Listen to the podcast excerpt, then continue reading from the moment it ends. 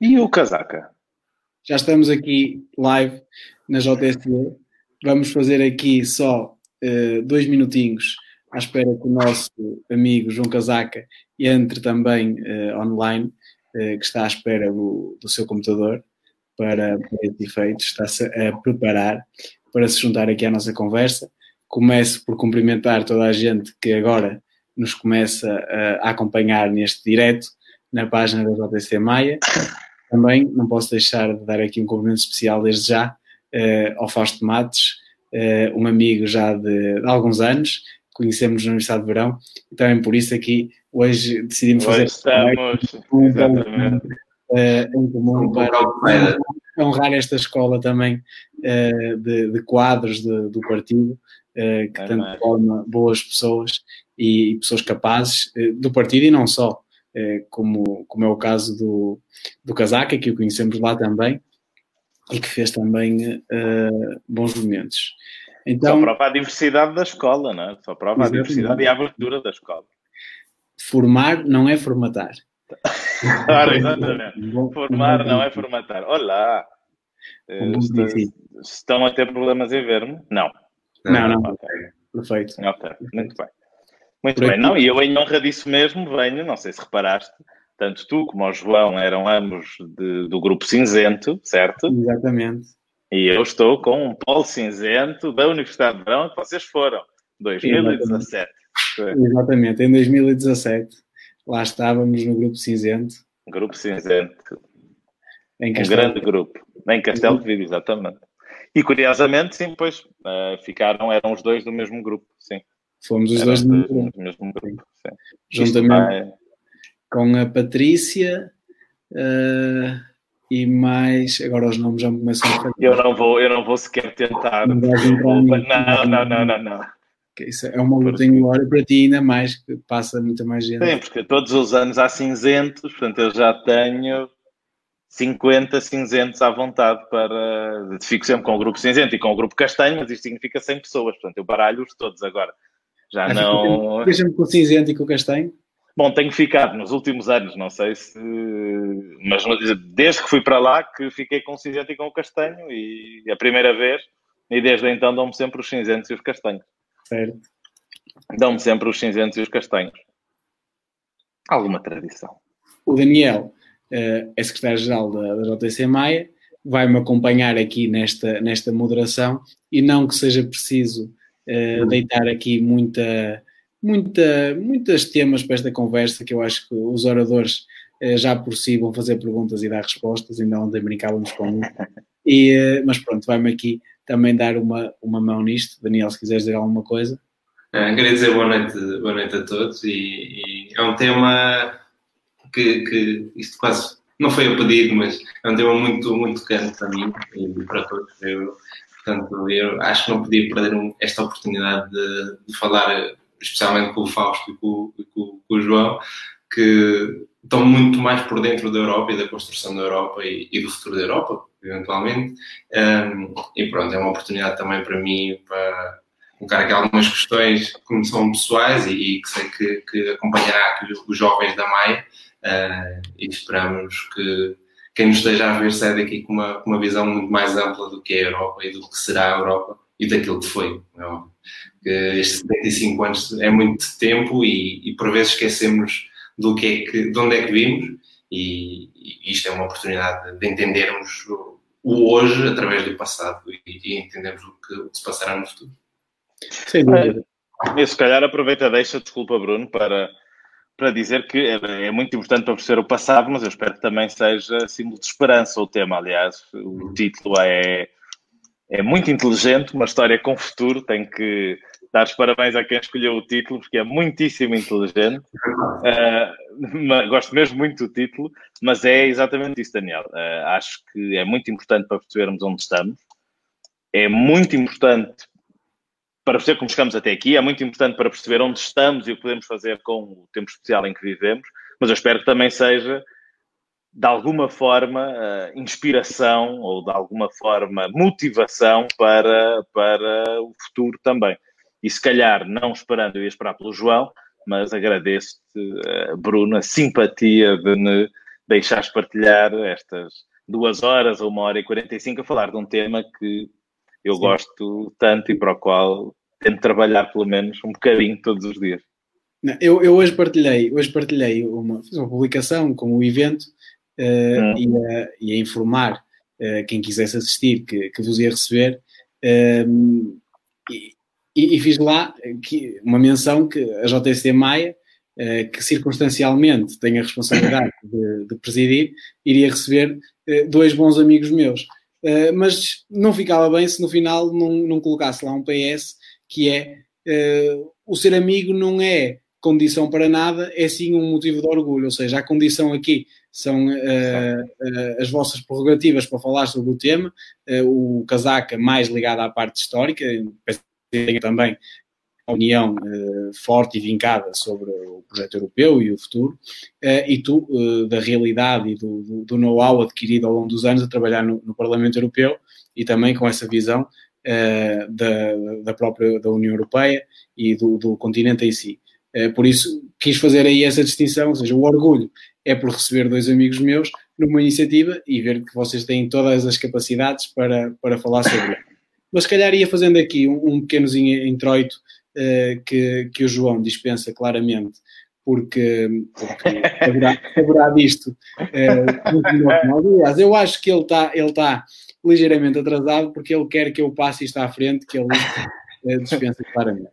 Não, é, é um pequeno, uma pequena introdução, porque hoje sabemos todos que tivemos o, o Dia da Europa, dia 9 de maio, e simplesmente festejamos aqui eh, a paz e a unidade no continente europeu que, que acabou por ficar uh, solidificada com este projeto uh, europeu que hoje chamamos União Europeia. Pronto, esta data está uh, muito, muito próxima, uh, ou deve-se muito à, à, histórica Declaração Schuman, uh, num discurso preferido pelo Robert Schuman, era então Ministro dos Negócios Estrangeiros francês, em Paris, há cerca, há cerca não, há precisamente 70 anos, onde ele expôs uma visão de uma nova forma de, de cooperação da, da, política europeia. Pronto, e, e, a sua visão na altura passava pela criação de uma instituição europeia, que ficasse encarregada de gerir em comum a produção do carvão e do aço. Uh, a verdade é que menos de um ano mais tarde uh, era assinado um tratado que criava uma entidade precisamente com essas funções e, e precisamente considera-se que foi, foi aqui que teve início aquilo a que hoje chamamos a União Europeia, com, com esta declaração de Schuman. Eu hoje tive a oportunidade de, de assistir a um fórum promovido pelo, pelo Comitê das Regiões, onde estava uh, a nossa comissária Elisa Ferreira, uh, estava também uh, o presidente do Comitê das Regiões, e, e, lá a palavra mais elencada foi a palavra da, da solidariedade. E no discurso, na, na declaração Schuman, ele refere-me precisamente isso, uma solidariedade de facto que era preciso construir neste continente. E eu achei muito interessante, porque aquilo que se acusa hoje a União Europeia e muitos Estados-membros é até de uma falta de solidariedade. Mas já lá vamos para não tomar tempo e vamos. Deixa-me só, deixa só dar-te uma. Ah, o João! O João! Olá, João! Eu ia agora dar uma curiosidade histórica, nem de propósito. Mas é, estava à minha espera. Estavas à minha espera. Eu estava à tua espera. Calma. Espera.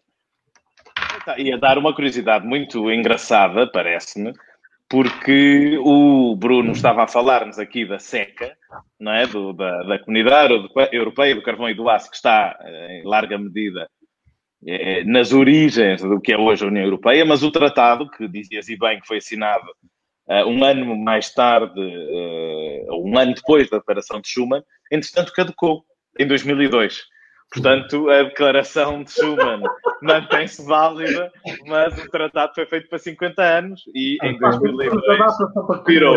Temos a data só para comemorar. Não, a declaração permanece válida, João. A declaração permanece válida. Mas o tratado a que o Bruno aludia ainda há bocado é que, é que já não faz. Mais alguém quer entrar na nossa conversa? Parece-me que eu. é, eu estava aqui a dizer ao João, eu estava aqui a dizer ao, ao pessoal que, que eu ia fazer a introdução, que era a parte seca que tu não gostavas e por isso é que estavas atrasado propositadamente e bateu certinho. Eu acabei a introdução. Olá, eu, não estava, eu, não estava, eu não estava atrasado, nem não me atrasei. Eu cheguei à hora que tinha que chegar e à hora que tinha que chegar. Mas é que nos adiantámos um pouco. Olha, não, não, é, lá, lá embaixo é um bocado mais tarde, o fuso horário é ligeiramente não, diferente. perceber, não é? Que isto começou, veio, veio o Fausto de Bruxelas, apanhou-vos aí em cima até chegar cá abaixo, tens de passar o pé. é difícil, é difícil. É verdade, e, é verdade. Mas eh, pronto, cá estamos, cá estamos. Cá estamos. Olha, uma, uma curiosidade não histórica, por acaso, eu e o Daniel, como moramos em freguesias contíguas, eh, dividimos, repartimos aqui o aeroporto que o aeroporto fica em Vila Nova da Telha e Moreira, aqui na Maia, por isso. Ah, é, olha. O aeroporto do Porto é partilhado por vocês. Exatamente. É, é, queria dar uma boa noite a toda a gente, cumprimentar também aqui quem, quem está juntando a nós. Uh, já vi aqui também um, um velho amigo de, de, de, nós todos, o Paulo Colasso, que já está aqui. Uh, olá, Paulo! Olá, Paulo! Está aqui muito ativo. E, uh, e queria cumprimentar em especial o João Casaca, que é historiador, é professor, é presidente do CDSPP de Sesimbra uh, e que muito nos honra em ter, ter, aqui a presença dele para nos dar aqui uma aula de sapiência com todo o seu conhecimento uh, sobre a história da Segunda Guerra Mundial e também algum, algum incendiar sobre aquilo que ele vê para o futuro. e também um cumprimento muito especial então, ao que faz desta, faz desta a conversa mais internacional da JST Maia, visto que ele está em Bruxelas e nós estamos aqui, mas também o aeroporto aqui na Maia resolveria qualquer tipo de problema. Claramente, assim claramente. mais cómoda, cada um em sua casa e mais segura também nestes momentos de pandemia. O Fausto é jurista, eh, é assessor no Parlamento Europeu, eh, já desde 2014, eh, com uma vasta experiência e conhecimento dos assuntos europeus e das instituições europeias, que é todo um mundo diferente daquele que vivemos a nível nacional, e por isso também, Fausto, muito obrigado pela disponibilidade e prontidão em te juntares aqui a nós. Um, o Daniel coragem, já um bocado. E a coragem de debater com o João Casaca, desculpa, agradecer a coragem de debater com o João Casaca. A sua humildade surpreende-me sempre. Passava agora a, a, palavra ao, ao Daniel Silva, uh, que vai dar aqui o primeiro modo, só um pontapé de saída para, para esta conversa e depois a bola rolará por si, tenho a certeza. Ora, vamos lá. Eu, vamos tentar não prolongar muito o, a história, porque 75 anos é um período. E estes últimos 75 anos foram um período muito, muito cheio de acontecimentos, e obviamente que vamos tentar sucintamente falar sobre a história, porque é isso, de uma forma geral, já se conhece a história, para depois também sabermos pequenas curiosidades e as partes da história menos conhecidas. Aqui também temos o, o, o Casaga que nos poderá ajudar nessa, nessa parte um, mas eu ia se calhar começar por 70, pelos outros, pelo, pelo que aconteceu há 75 anos, que é como é que a guerra acabou. Ou seja, em que condições é que a Alemanha uh, se rendeu, uh, o porquê e, e se haveria alguma forma de não ter acontecido há 75 anos atrás. E eu acho que neste sentido ia, ia passar para, para, para o João Casaca, porque pode ser que nos ilumine com alguns factos que realmente são desconhecidos. Ai, segue já para mim, segue já para mim. Começas logo tu. Ah, sou eu que inicio as hostilidades. Bom, um, nós, nós, nós realmente, uh, eu quero, antes de mais, agradecer o convite. Um, é para mim um gosto enorme partilhar aqui o painel com, com o Fausto, com o Bruno e com o Daniel. O Bruno e o Fausto já uns amigos uh, de, de, algum tempo, não é? Em circunstâncias interessantes. Um, e, e, pronto, e também complementar o Daniel, o Daniel que, que, que, agora conheço também, que é um quadro distintíssimo, calculo, integrar a equipa do Bruno Bessa não seria, não seria de seus menos. Uh, e, e, de certa forma uh, lançar-vos uh, pronto, este agradecimento para me convidarem. De certa forma, é que é um exercício democrático uh, também interessante e estando nós em tempos de confluência à direita e ao centro, é? dependendo das circunstâncias, acho que se enquadra muito bem e é com muito gosto que me junta a vós. Dizer-vos que realmente o projeto europeu sai da Segunda Guerra Mundial um, quase como uma tentativa última uh, tinha sido já tentada várias vezes e por vários, e de várias formas junto dos povos europeus. É? Nós, desde praticamente o Império Romano, que nós vemos tentativas políticas de unidade uh, europeia, e se calhar o problema foi esse. Foi nós termos tentativas de unidade. E se calhar pela primeira vez em muito tempo a guerra em si tem o que tem de destrutiva tem também de criativa. E aquilo que nós vemos, como vocês veem, a guerra acaba em 45. Eu posso e podemos falar um bocadinho mais detalhadamente sobre o conflito em si, mas acho que talvez para a nossa discussão uh, basta dizer que envolve uh, todas as grandes potências europeias e, com isso, devido também aos seus impérios coloniais e à sua projeção, esta dimensão global e continental que vários países europeus tinham na Europa e no mundo, acabam por alastrar esta guerra para, uh, para o resto do mundo. É? E nós temos de 39 a 45, aqui à volta de 5 anos e meio de conflito, sendo que a, a guerra termina uh, em maio a 8, pronto, terminou agora a 8, porque a 8 temos a, a, declaração é a paz dos aliados, a 9 é a paz uh, dos soviéticos, portanto há, há, aqui também essa, essa diferenciação, portanto hoje teríamos umas paradas bonitas na, na, na, praia, na Praça Vermelha, uh, e ontem, pronto, teria sido ali em frente daquelas praças, em frente ao Palácio de Buckingham, teríamos a família real a acenar à população a comemorar uh, o, o dia da vitória. Mas a declaração de Schuman que vocês falavam há pouco é de 1950. Portanto, é para verem, de certa forma, aqui um hiato que ainda a Europa ainda estava completamente de rastros uh, pelo fenómeno da guerra. E isto às vezes para nós é um bocadinho difícil porque nós não temos nenhum conflito em Portugal recente que nos dê uh, o que é que é uma marca de conflito e o, e, o, e o quanto desgastante, aterrador e destrutivo pode ser para um território, mas é fácil de imaginar, é nós pensarmos não é? Quer dizer, não há pontos, não há estradas, os portos estão incapacitados, portanto, não há, não há capacidade de desenvolvimento, não há capacidade de comércio, não é? As pessoas, para além de que grande parte delas, a força laboral, está uh, uh, muitíssimo desfalcada, portanto, nós não temos. Uh, parte, parte dos soldados são retirados do, do, esforço das fábricas e dos seus empregos para a frente de batalha, muitos faleceram, outros, grande parte estão incapacitados fisicamente, Portanto, e, e, nós vemos o Estado também debilitado nas suas condições económicas, neste caso os vários Estados europeus, principais forças europeias, para uh, conseguirem suportar uma recuperação económica.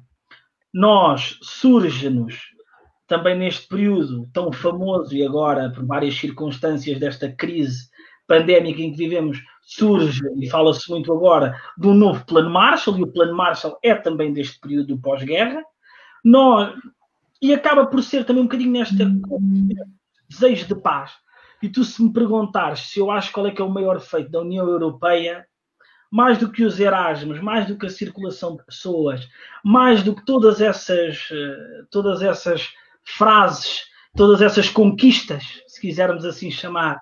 São mais do que frases. A paz, a paz, a paz, a paz é, é para mim o, o, a principal. Não é? nós, desde o final da Segunda Guerra até 2020, nós não tivemos nenhum conflito entre duas grandes potências mundiais, ou europeias, mundiais já é relativamente não. relativo, mas europeias nunca mais tivemos nenhum conflito dessa magnitude.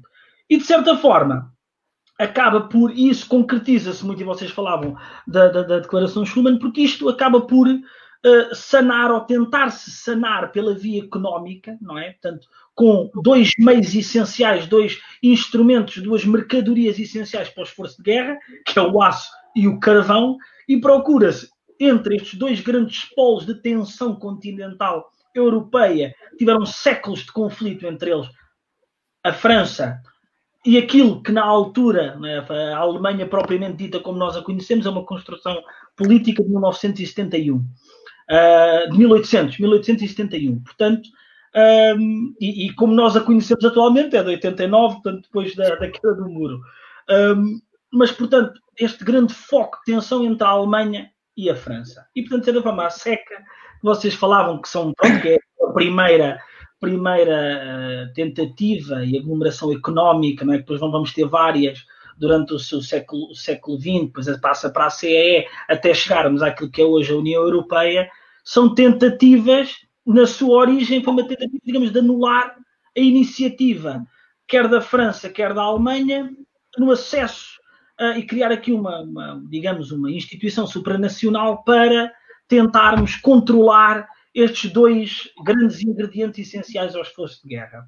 E com isso tentar aqui também alguma recuperação económica que a Europa uh, tanto desejava. Há quem discuta se, se, se, realmente este projeto de unidade europeia seria ou não compatível com aquilo que o Plano Marshall e com as intenções dos Estados Unidos da América perante a Europa Ocidental, mas isso já é, já é discutível, depois já entra numa lógica depois de competição com, com o bloco, uh, com o bloco, uh, uh, com o bloco soviético, né, com o bloco comunista, portanto já, já entra aqui noutras lógicas.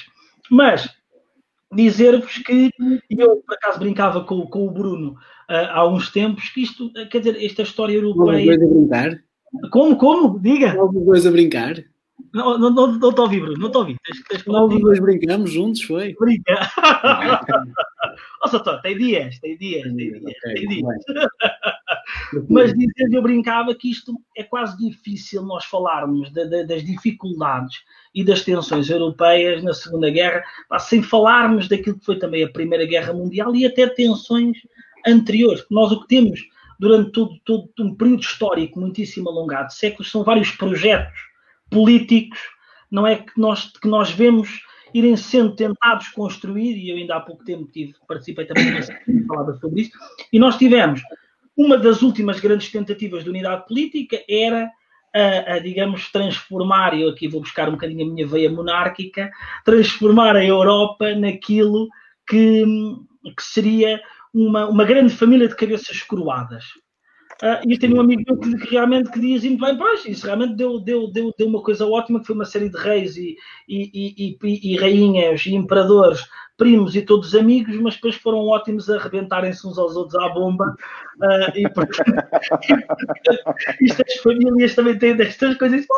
Qual é que é a família que não tem os seus problemas? Portanto, o problema é que aquelas famílias arrastaram-se a elas, umas não sobreviveram à guerra e arrastaram uma série de povos e continentes para esse conflito. E nós, no pós-Primeira Guerra Mundial, temos uma série de tentativas, não é? A Liga das Nações, aquilo que vem a ser, de certa forma, um primeiro organismo que vem a ser formado, que vem, que vem estar um bocadinho na genes daquilo que vem a ser depois a ONU, surge na Primeira Guerra Mundial, surge no pós-Primeira Guerra Mundial. Não é? Nós também temos um plano de recuperação económica no pós-Primeira Guerra, com a ajuda financeira de parte dos Estados Unidos da América aos países europeus nomeadamente a Inglaterra é um dos países que mais, eh, que mais uh, uh, vai lucrar com isso e até depois também com o plano Marshall.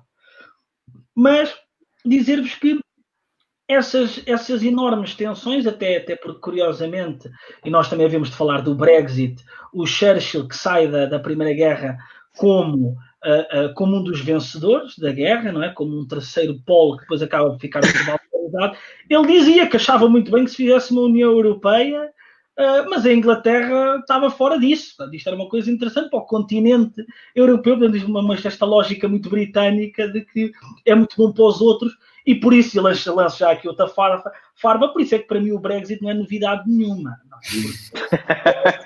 Isso era inevitável, no fundo era inevitável, no fundo era inevitável. Basta ler um bocadinho, Sator, basta ler um bocadinho. Eu se calhar. Eu se... Por essa provocação do, do casaca, o que é que tens a dizer? Não, eu se, calhar, eu se calhar, ele disse aqui muitas, ele fez muitas provocações aqui pelo meio. Eu se calhar vou devagarinho, vou devagarinho desmontando cada uma delas por aqui. Não, eu acho que o João, obviamente, faz uma explicação uh, excelente como chegamos aqui. Agora, parece-me partir de uma ideia que eu acho um, que eu acho não concordar que é a União Europeia é mais uma organização internacional a par do que teria sido a Liga das Nações ou do que é hoje as Nações ou do que são hoje as Nações Unidas. Obviamente que se enquadra num movimento de, de, um mundo multilateral em que tentamos relacionar-nos, os Estados tentam relacionar sem recorrer à força, mas a verdade é que. Pede à vontade. Agora, obviamente que a União Europeia, aliás, eu estava a tentar lembrar quem é que cunhou a expressão, não é? Mas é um organismo, um organismo de política internacional não identificado, um organismo político não identificado. É muito sui generis no mundo. Agora, eu acho que estamos perfeitamente de acordo que é muito mais do que foram uma, Liga das Nações, mas também, desde o início, ambicionaram ser uh, muito mais. E aqui eu, se calhar, sublinhava um ponto do, do João, com o qual estou inteiramente de acordo. Há várias, várias vitórias que vêm com o projeto europeu, mas o primeiro, eu tenderia a dizer, é a paz, obviamente. Aqui o João pode corrigir-me se quiser, mas nunca terá havido um período de paz tão longo no continente europeu como aquele que vivemos atualmente e que começou com a União Europeia. Este é um ponto que me parece uh, absolutamente inegável. O outro, e que está muito ligado a esta ideia de que a União Europeia não é uma organização internacional uh, típica, ou não pode ser reduzida a isso, é que este, esta será provável, é o primeiro grande projeto que visa uh, a paz e visa harmonia na diversidade no continente europeu, assente nesta ideia de partilha voluntária da soberania. Podemos, uh, hoje vemos uh, de forma mais concreta essa partilha de soberania, mas como dizia o João e bem, no início, a Comunidade Europeia do Carvão e do Aço era uma partilha gigante de soberania também, porque o carvão e o aço, justamente, eram as indústrias que estavam associadas à guerra, que eram essenciais para o exercício de guerra, e isto significava naturalmente que dois países que cinco anos apenas, há cinco anos apenas atrás, e basta, uh, e pensem o que são uh, cinco anos, não é? provavelmente estão. É, é, é, muitos de vocês estariam a começar a faculdade ou estariam a caminho da faculdade, quer dizer, não foi assim há tanto tempo atrás. Cinco anos passam muito depressa e em cinco anos França e Alemanha deixam de ser inimigos mortais para uh, darem as mãos e dizerem aquilo que nos levou à guerra, nós vamos abdicar do controlo uh, da, da, indústria que nos permitiu fazer a guerra uh, em nome de uma paz e de uma amizade que pretendemos, que pretendemos duradoura. Portanto, sendo certo, e aqui lanço mais uma farpa ao nosso amigo João Casaca, sendo certo que, como ele dizia, ele dizia Uh, bom, isto é uma organização para anular o acesso à, à indústria, simplesmente para, para negar algum acesso da França e, e da Alemanha. Isto é, a meu ver, é muito mais, é muito mais do que isto. Não é, é naturalmente que a seca pode ser cingida a este fito, mas claramente a declaração de Schuman, logo desde o início, apontava um caminho mais vasto que, a, que, chegamos, a, que chegamos hoje, mas que certamente não estará, não estará ainda concluído, porque eu acho que mesmo Schuman, quando fez aquela declaração, tinha mais alguma coisa em vista. Na, provavelmente, uma federação europeia, que tanto agradaria ou não aqui ao, ao nosso amigo João Casaca, mas que, para a qual eu estaria na não, qual eu estaria perfeitamente contente. Já vieste com a federação, é isso. É, bela federação. Mas, estamos há 15 minutos. Estamos há 15 minutos. Estamos há 15 minutos à conversa e já te já a federação. Muito bem. Mas ouça, não, aqui né, o ponto essencial é este, eu acho que é, esta é talvez uh, aquilo que eu quero picar mais o João com.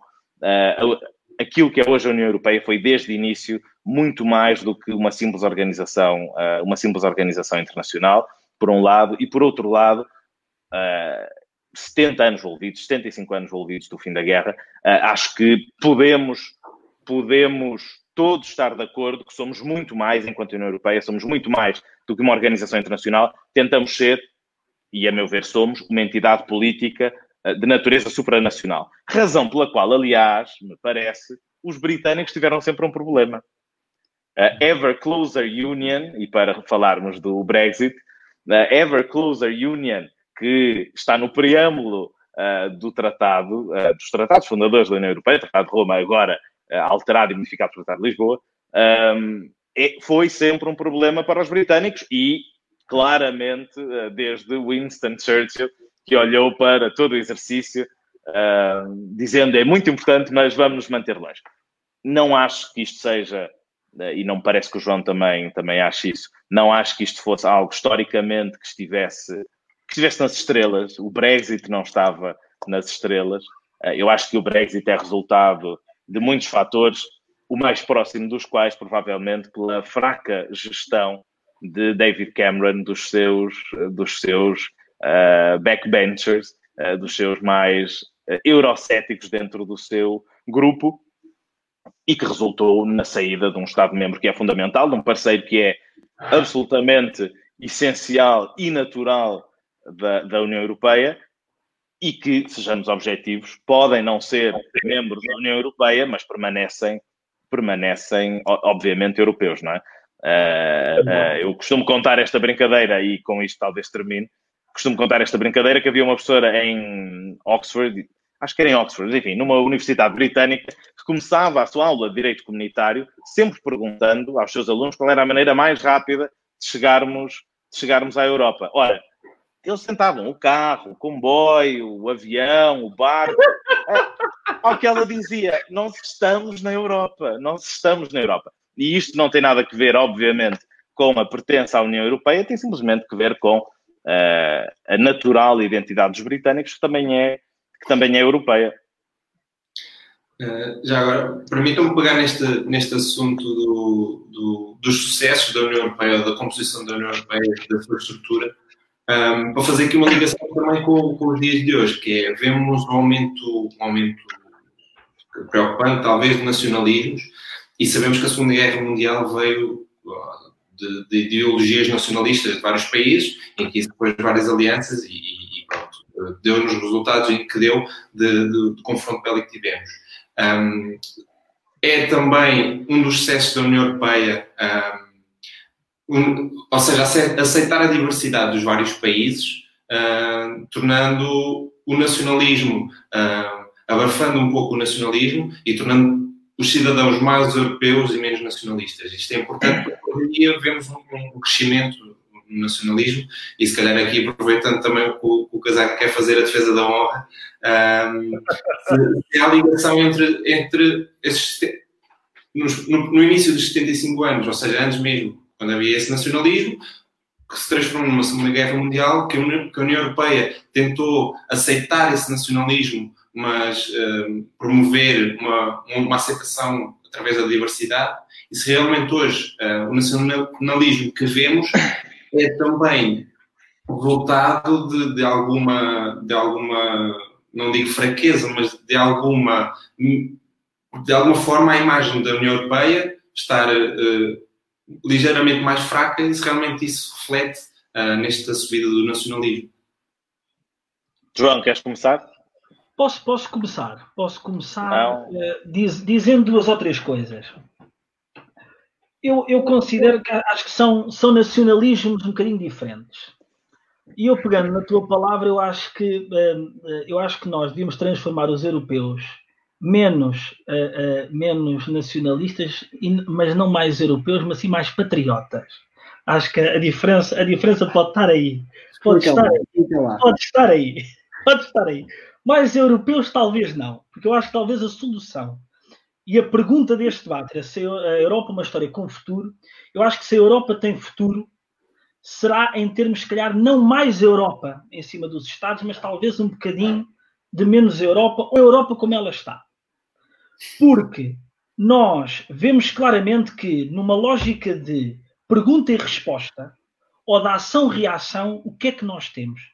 nós temos uma atuação em que, quando vemos mais Europa em cima dos Estados, surgem mais movimentos uh, nacionalistas barra populistas que querem menos Europa.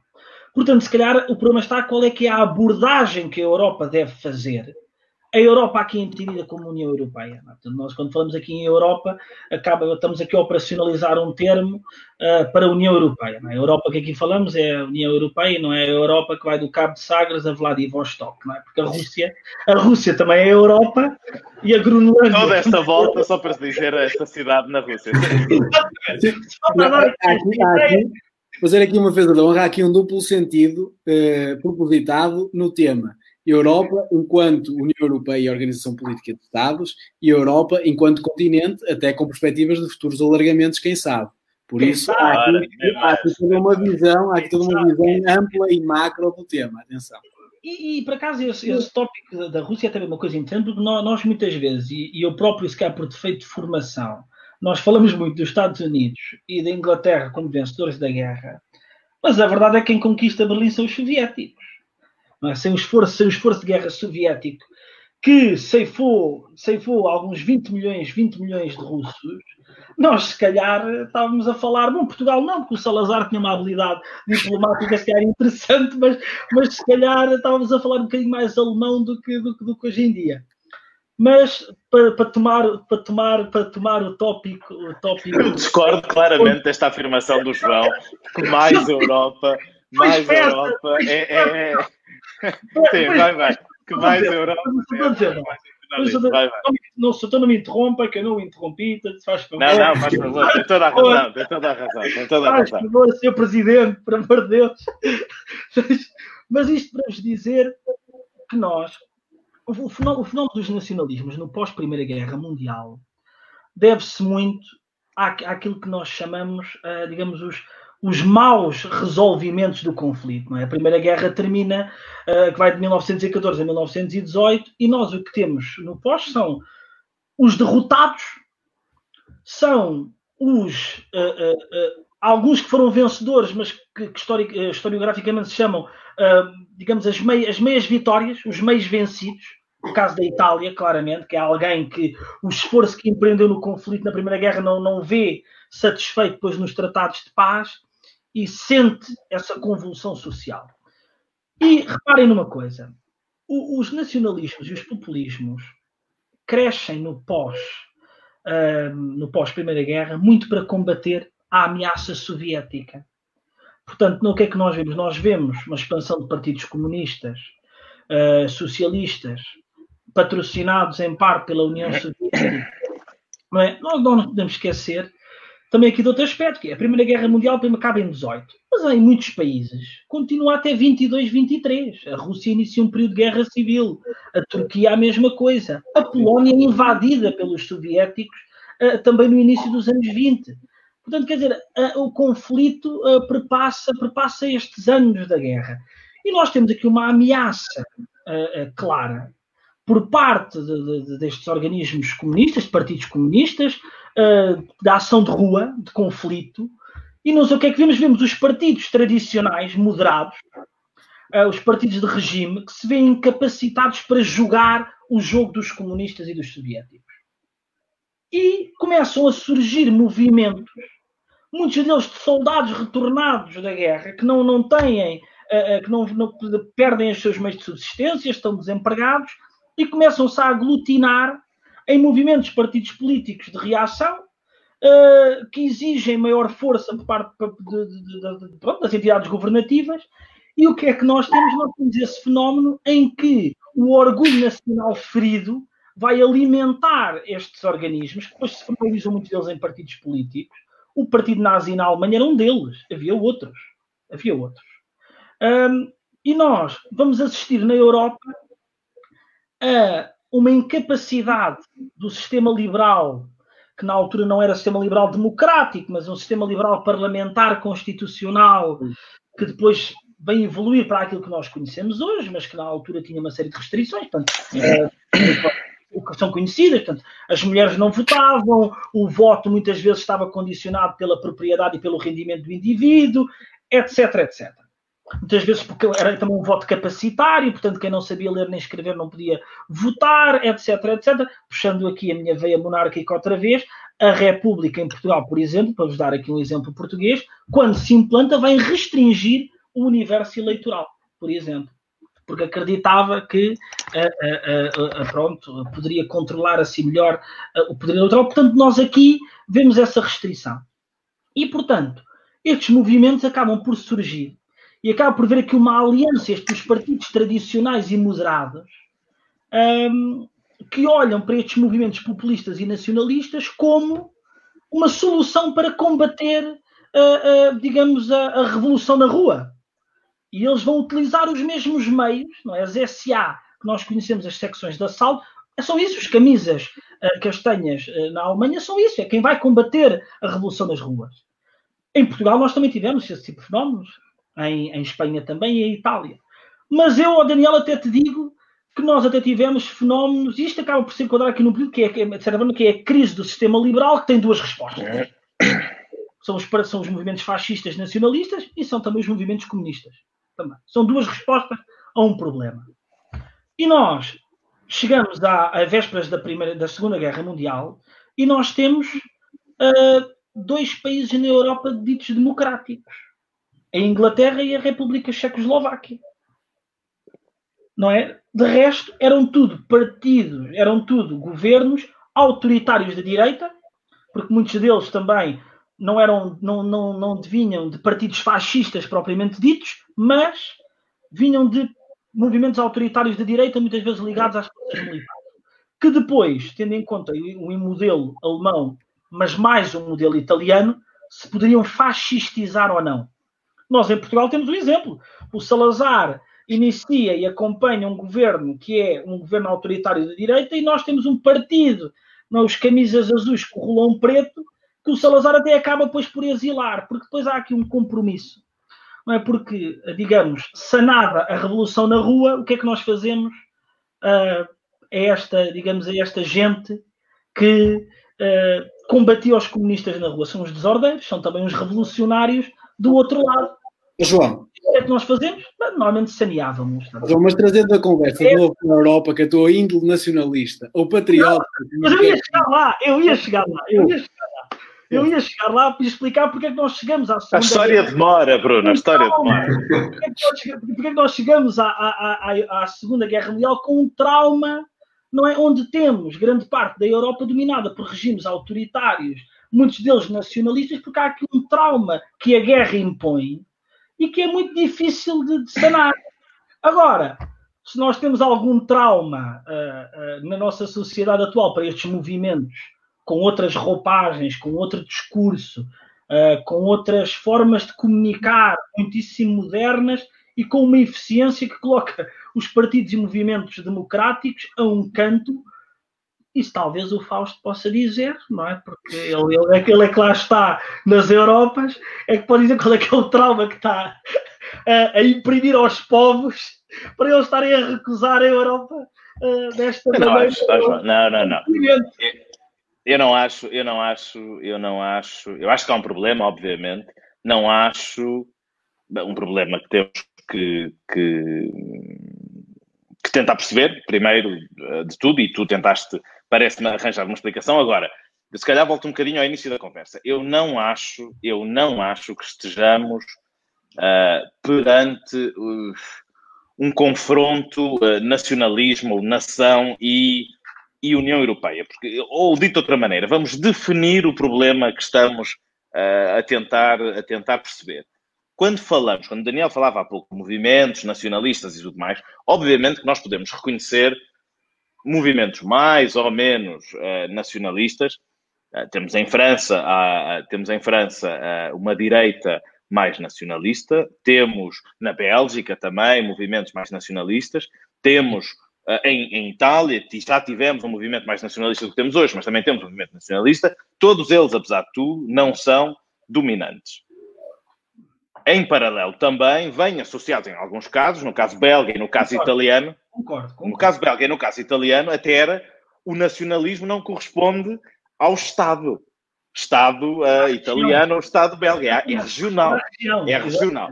Exatamente. Temos este problema por um lado. Por outro lado, temos é, o, o, problema que eu acho que o Daniel estava mais a aludir e que são os casos de pseudo-nacionalismos uh, húngaros, polacos, eslovacos, uh, quiçá agora eslovenos também, ou seja, onde há algum confronto com a União Europeia na tentativa. Bom, e podíamos agora dizer que o Tribunal Constitucional Alemão também criou aqui uh, um choque entre, entre, entre, entre a Alemanha e o resto da Europa.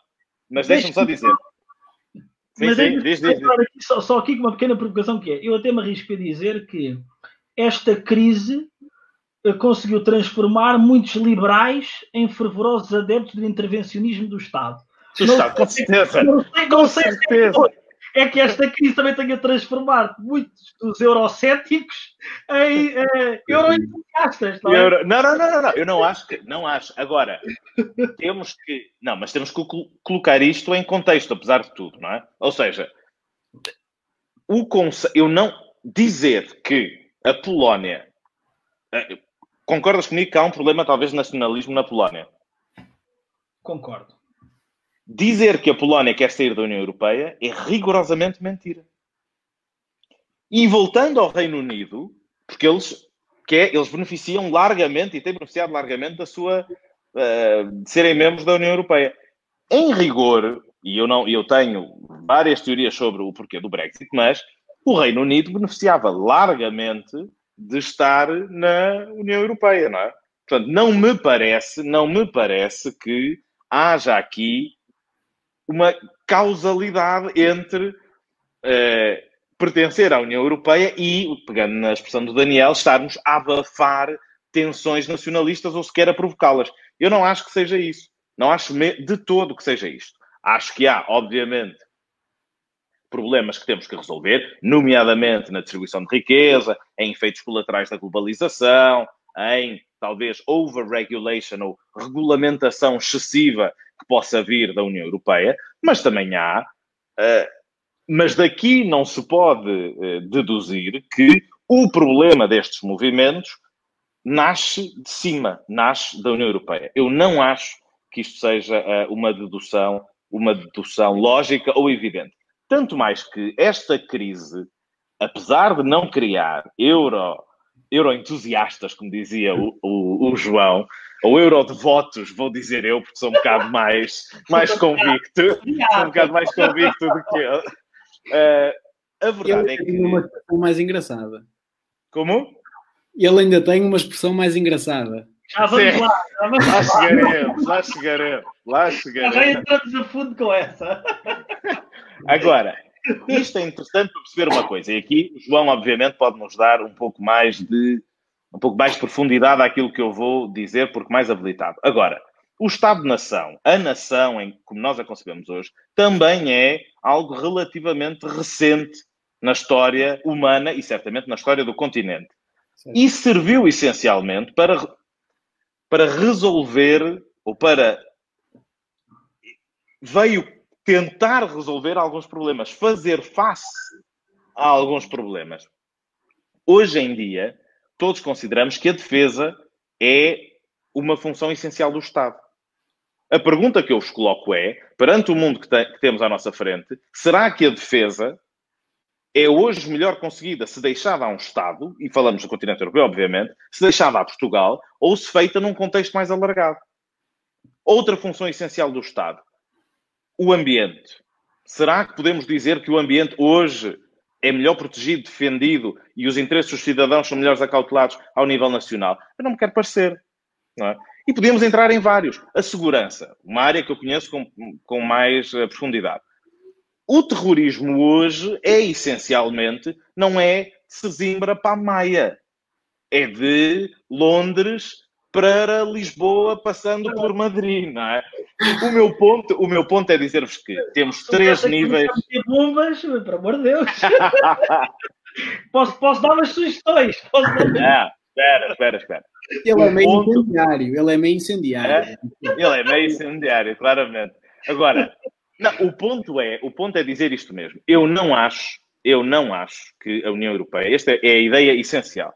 A União Europeia não abafa nacionalismo no sentido de não abafa a nação enquanto expressão de um sentimento de pertença de uma comunidade ou uma unidade, unidade territorial mais pequena.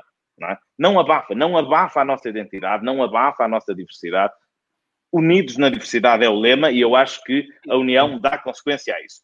O segundo ponto é, não me parece que possamos, que seja identificável uma relação causa e efeito entre nacionalismos e mais União Europeia. Querendo com isto dizer aquilo que o João dizia, que de mais união decorrem, de, de, mais união significa que vamos estar a estimular mais nacionalismos. Não é, não é possível fazer essa correlação e o que se passa na Polónia é exemplo disso. há uma tentativa de exaltar a, a, identidade polaca, mas ninguém quer sair naquele país, a larga maioria não quer sair, não quer sair da União Europeia.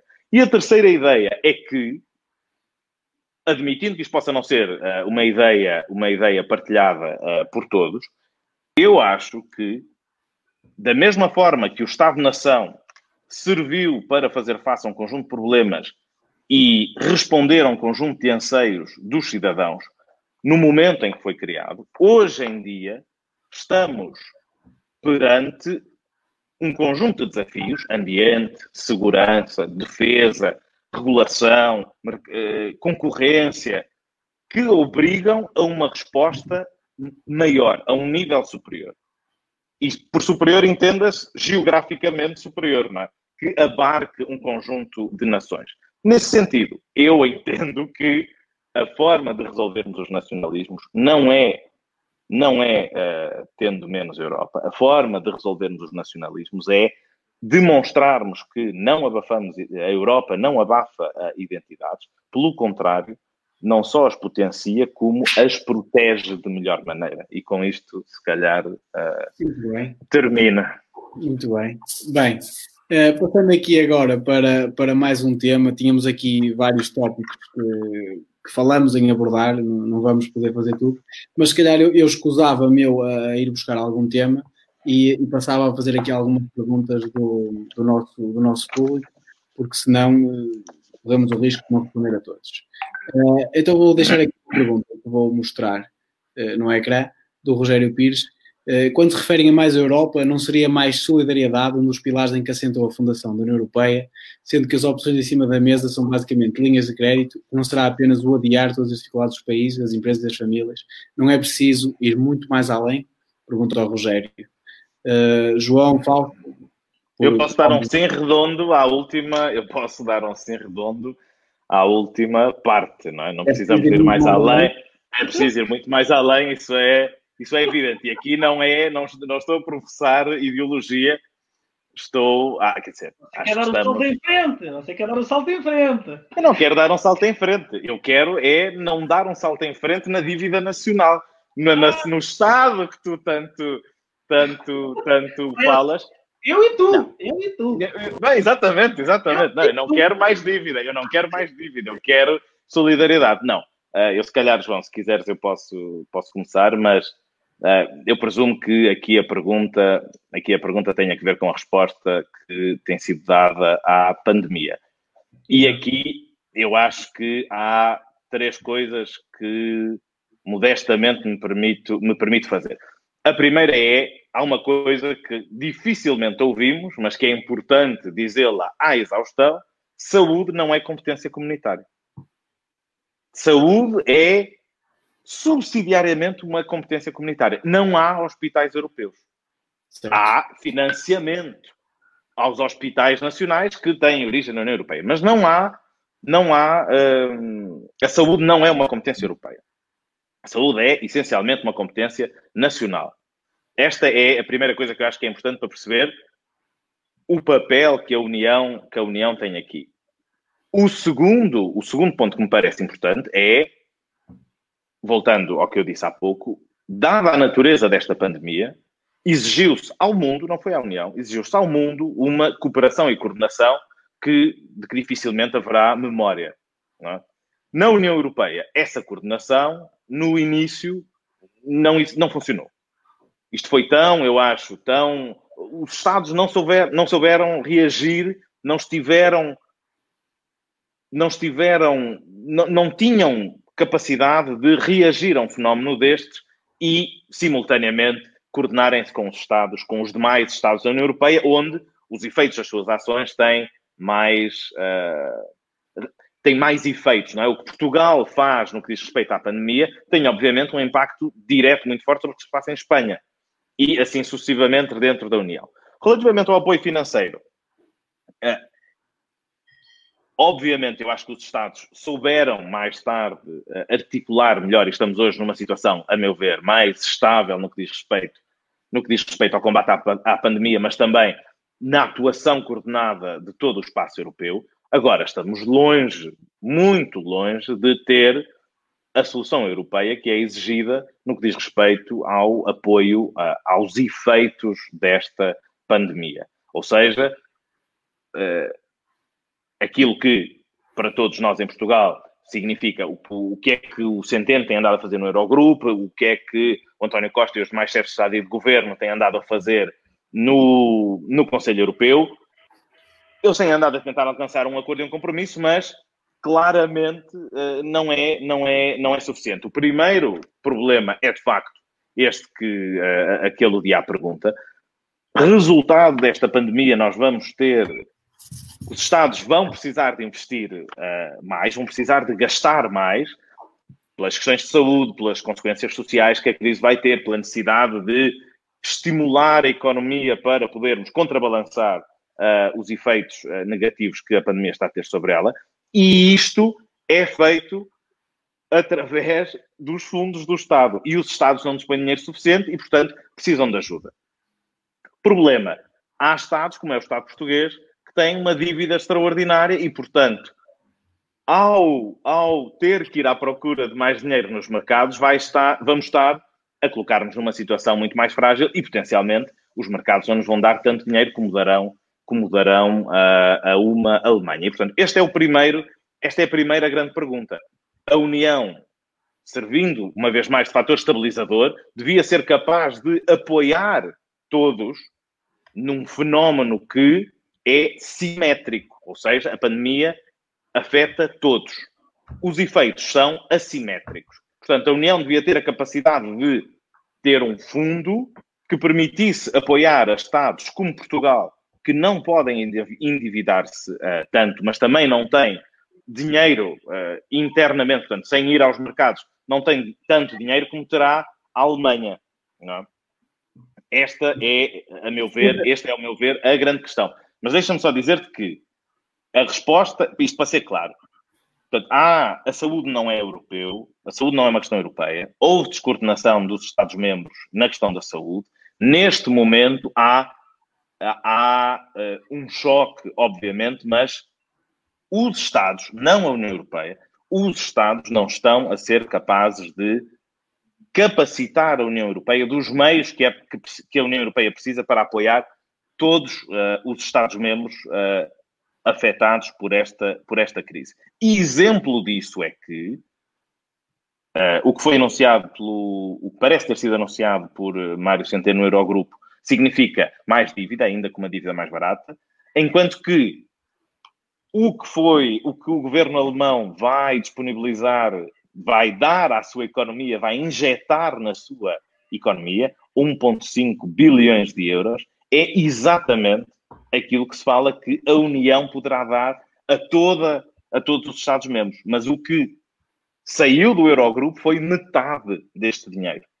Ou seja, eu repito, a Alemanha vai dar, vai injetar 1,5 bilhões de euros em, no seu país, enquanto que a União, os Estados decidiram colocar à disposição da União 750 mil milhões de euros, essencialmente enquanto linhas de crédito, uhum. e, portanto, metade.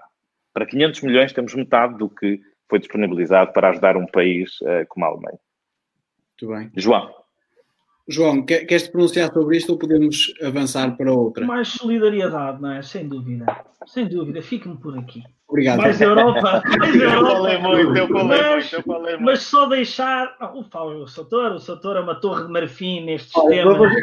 Nestes temas eu não posso acrescentar mais. Passo minhas Acho que as suas palavras. Este comentário do Gaspar resume tudo. Ah, oh, deixa lá, deixa lá. Que, aí agora tem claques. Muito bem, deixa. Eu depois acerto, eu depois acerto, acerto contas. Brincadeira brincadeira Eu acerto, acerto contas que gastar. Mas dizia-vos, uh, olha, agora para cá tem aqui uma coisa interessante para dizer, não é que as outras também não tivessem sido, mas, mas esta agora encontrava-se no tema, naturalmente. Mas perdi-me uh, uh, a dizer, a dizer, dizer, dizer, dizer uma questão, que é nesta questão da vejamos, o argumento de que a Europa, eu, eu, há pouco falava e brincava que esta crise podia ter trazido e transformado os eurocéticos em entusiastas, mas talvez possa ter aqui um sentido adverso ou contraditório, porque também uma certa incapacidade que nós vemos por parte da União Europeia em um Fausto aqui diz-nos que há alguma incapacidade dos Estados não darem mecanismos para a Europa ser mais eficiente. Mas aquilo, aquilo que perpassa cá para fora é? é que nós vemos uma União Europeia incapaz de nos dar eh, ou nos ajudar de uma forma mais eficaz nesta crise que vivemos e que nos afeta diariamente. Não é? E que nos afeta de uma forma como talvez nenhuma outra crise financeira ou social que nós assistimos nos últimos anos nos afetou. E este, esta dificuldade mina imenso uh, uh, o espírito europeu e esta dimensão uh, mais entusiasmada pela Europa, portanto, se calhar até isto até pode agudizar algum sentimento anti-europeu, tendo em conta esta, esta incapacidade de resposta, mas talvez, talvez, tal, talvez no fim desta crise possamos perceber, talvez, quais é que foram as últimas dimensões deste, deste problema. E com, e com isto termino. Mas passando agora aqui para uma, para, ou cruzando aqui a questão nacional do nosso país com a questão da, da União Europeia, neste caso, indo buscar o, o tempo em que Portugal adere uh, à CE uh, e qual o seu impacto económico, social e político, e deixando aqui também como contraponto uma pergunta que o Bruno Duarte nos deixa, uh, que é Portugal sempre teve uma índole atlântica, tal como o Reino Unido e, discutivelmente, a Irlanda e a Espanha ao contrário da Alemanha ou da Bélgica, que são sem dúvida continentalistas. Agora que o Reino Unido saiu da Europa, que tem de concordar com o casaca era algo esperado, nenhum britânico aceita de bom grado que o sistema burocrático europeu fosse colocado acima do sistema muito mais democrático que tem o Reino Unido. Qual será o futuro de Portugal? Irá tornar-se mais continental ou arranjará forma de reforçar a sua índole atlântica? E se assim, como? Uh, ou seja, cruzando aqui este, o processo de adesão de Portugal à CEE e todos os benefícios ou malefícios que vejas eh, nisso, e depois estas perguntas que, que o Bruno nos deixa aqui sobre esta questão, sobre, sobre eh, fazendo aqui um contraponto entre aquilo que é o Reino Unido e o Portugal, com as suas visões eh, mais atlânticas ao invés de continentalistas, como ele chama, de, de, outros países da União Europeia, como a Bélgica e a Alemanha, e este futuro para Portugal que, que possas prever. E deixo primeiro para ti e depois para, para o Fausto. É assim, claro, claramente que Portugal, inclusive é Portugal, em 73, Marcelo Caetano faz uma primeira tentativa. Eu, por acaso, não tenho, não tenho, não, não tenho bem presente se nós chegámos a entrar ou não.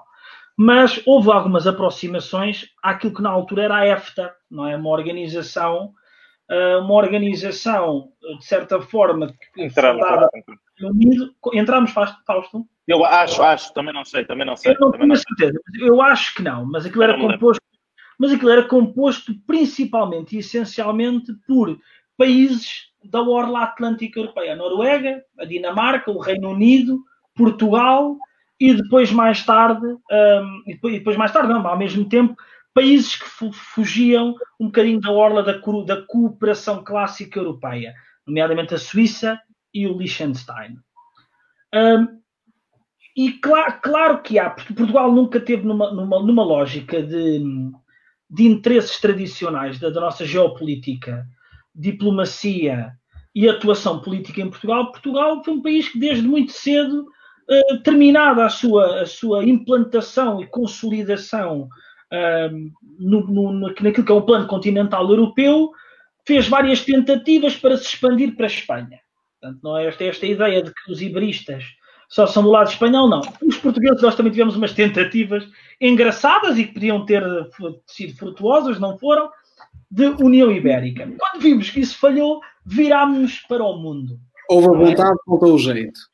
Pois, talvez.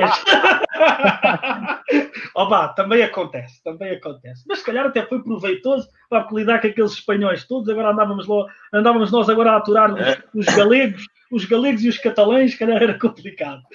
Mas nós, esgotada essa possibilidade continental, virámos-nos para uh, uh, uma dimensão ultramarina, não é? Aquilo que nós vemos é que talvez a partir do momento em que nós perdemos esse, esse foco uh, geopolítico, houve aqui uma necessidade de redirecionar posições. Portanto, nós temos, nós entramos, nós também terminamos o período da ditadura em 74, 75, não é? Para os mais eh, puristas, uh, para os mais puristas uh, e delicados nestas matérias, mas, e para não ferir nenhuma suscetibilidade, e nós viramos-nos viramos depois para, para a Europa. Isto, isto, eu, isto, do meu ponto de vista, poderia, pode ter sido uh, não totalmente certo, ou, ou nós poderíamos ter tido outros mecanismos de cooperação, como outros países da Europa têm com as suas ex-colónias, e nós não temos. Né? A França tem ainda uma presença política e económica muitíssimo grande nos seus países, uh, uh, nos seus países de influência francesa, ex-colónias. A Inglaterra, então, a Commonwealth é uma coisa gigantesca e nós temos Estados uh, que, por, por familiaridades próximas, querem entrar na Commonwealth, nomeadamente Moçambique, Moçambique faz parte. Angola, pelo que sei, também está em, em vias de entrar. E nós, apesar da nossa C... e a nossa CPLP está reduzida, pronto, quer dizer, aqui uns intercâmbios de professores e de, e de estudantes, uh, não é? E umas partilhas de livros e a financiamento de algumas bibliotecas, onde se calhar podíamos potenciar isto muitíssimo maior, até porque há algum interesse também, nós vemos que há interesse por parte de outras regiões e países também entrar na CPLP e podíamos potenciar isto, e isto também diversificava um bocadinho o leque de, de interesses geopolíticos de Portugal, não é? Teríamos aqui um outro foco. Uh, Perdemos-lo, estamos ainda a tempo do incentivar e do incrementar. Haja vontade e, como dizia o Bruno, haja jeito. Um, e em relação a outros povos europeus, também passa-se um bocadinho isto. É? nós, nós temos aqui uma série de países que, que não se enquadraram numa lógica europeia, não é? Ficaram aqui no, no nem-nem. O Reino Unido acabou por sair, a Noruega nunca entrou e a EFTA ainda se mantém, se bem que o Reino Unido saiu da EFTA. Uh, agora, Dizemos nós... ouvintes que Portugal foi membro fundador e que saiu em 1986, é quando... De... Quando também, também tinha, eu, tinha, eu tinha essa ideia, eu tinha essa ideia, tinha essa, tinha essa ideia, mas não, não, não, não, não, ia, não sabia agora precisar e ir agora consultar a biblioteca no meio da nossa audiência era, era, era complicado. Mas tens uma Mas... biblioteca, era de bom tom até mostrares a tua excelente biblioteca ao nosso. Ao nosso ah, opa, fica, fica para o fim, já mostro, já mostro, já revir aqui a biblioteca. Mantenham-se por aqui que no final está prometido. Vamos ver a biblioteca do casaca. Uma vida guiada à biblioteca. Mas, mas agora deixava se calhar o Fausto. Uh, mas, eu, mas eu termino, termino um bocadinho, e, e até porque é assim eu acho que podia ser importante também para a União Europeia ajudar estes Estados-membros a lançarem-se nestas plataformas multicontinentais, porque a União Europeia, propriamente dita, nomeadamente a Alemanha, perde a sua dimensão mundial, exatamente no pós, no pós Primeira Guerra Mundial, não é? Mas a Alemanha também tem colónias durante um período muito curto de tempo. Um, e nós, e nós temos os Estados, e, e, e, e, por exemplo, quem é que mantém, mantemos nós? Mantém a França, mantém a Inglaterra. A Espanha consegue fazer umas coisas muito interessantes é? com a América do Sul e com, e com os países de origem latina, mas eu acho que nós podíamos fazer muito mais e, e acho que a Europa nos pode ajudar, ajudar nisso, sem dúvida. Fausto, passo, passo a bola para ti. Eu não, não sei se tenho muito, se tenho muito. Uh a responder, se calhar, uh, se calhar, uh, se calhar começar por responder ao, ao comentário engraçado que o, os britânicos nunca aceitariam que a burocracia europeia se impusesse à muito mais democrática burocracia, burocracia uh, britânica. É, enfim, a burocracia, a burocracia enquanto tal não é senão, diria eu, bem sei que hoje é utilizada de maneira, enfim, como um termo depreciativo, mas se há coisa que eu acho que posso dizer com alguma segurança é que a administração, a administração britânica é de facto muito boa, a administração pública britânica é muito boa e isso eh, originalmente era, era, era, o que subja, era o que subjazia a esta ideia de burocracia. A burocracia era a administração eficaz que dava instrumentos aos governos de governarem, colocavam em prática aquilo que os governos pretendiam, pretendiam uh, executar e, em paralelo, a burocracia europeia é igualmente, igualmente uh, eficaz, eficaz, diria eu. Agora, na pergunta mais lata, de, na pergunta mais larga e mais interessante, obviamente, uh, do Portugal Atlântico e se e o, o, que é que podemos fazer, o que é que podemos fazer agora, eu concordo pelo menos com uma coisa. Perdemos um aliado natural dentro da União Europeia. Isso parece-me perfeitamente, perfeitamente claro honestamente, não, não, não acho que tenha uma resposta, ou não, não, não consigo trazer nada de, de novo a, a esta discussão. Acho que é um problema com o qual Portugal tem que, sobre o qual Portugal, Portugal enquanto Estado, uh, tem, que, tem que se debater e tem que procurar novas alianças para justamente estimular este lado atlântico. Agora, dando uma picada na, na, no lado histórico, há, há um eurodeputado que diz uh, muito frequentemente que Portugal é uma ilha rodeado de Espanha e mar. Eu acho a expressão absolutamente genial, mas serve ela para explicar também, no meu entendimento, serve ela para explicar, no meu entendimento, que Portugal, de facto, sempre foi um país virado para o mundo. E aqui eu talvez dê razão ao Casaca quando acusa, uh, acusa a CPLP de ser, enfim, uh, incipiente para estimular e dar aso a, esta veia mais atlântica uh, do nosso país. Nós não somos uh, um país continental, não somos um país que se virou para dentro, porque tínhamos a Espanha justamente que tínhamos que atravessar para conseguir ter alguma expansão territorial para dentro do continente e, portanto, viramos para fora. Hoje em dia, eu concordo, Portugal tem tudo para ser, para ser um player muito mais relevante, quer no mundo virado para o Atlântico, quer como uh, elemento fundamental desta ligação da União Europeia ao Atlântico. Portanto, acho que há um exercício que nós temos que fazer, que é necessário fazer aqui. Por um lado, uh, Portugal tem que perceber como se deve e tem que se posicionar dentro da União Europeia agora que perdemos um aliado histórico e que defendia, em larga medida, com mais veemência os nossos interesses atlânticos, mas ao mesmo tempo tem que olhar para, tem que olhar para esta circunstância também como uma oportunidade de se afirmar no clube europeu enquanto aquele que uh, pode ser a maior ponte para o Atlântico. Da mesma forma que, aliás, tentamos fazer com uh, os países de língua uh, oficial portuguesa, com o Brasil em particular, mas que podemos ser para, para, para outras partes do Atlântico. Portanto, em rigor, em rigor, acho que há muito, há, há, há muito ainda por fazer. Há ainda muito por fazer. Um, ok, obrigado. Um, Deixa-me agora continuar aqui com as, com as perguntas do, de quem nos está a ver e vou aqui começar. Vou juntar duas perguntas.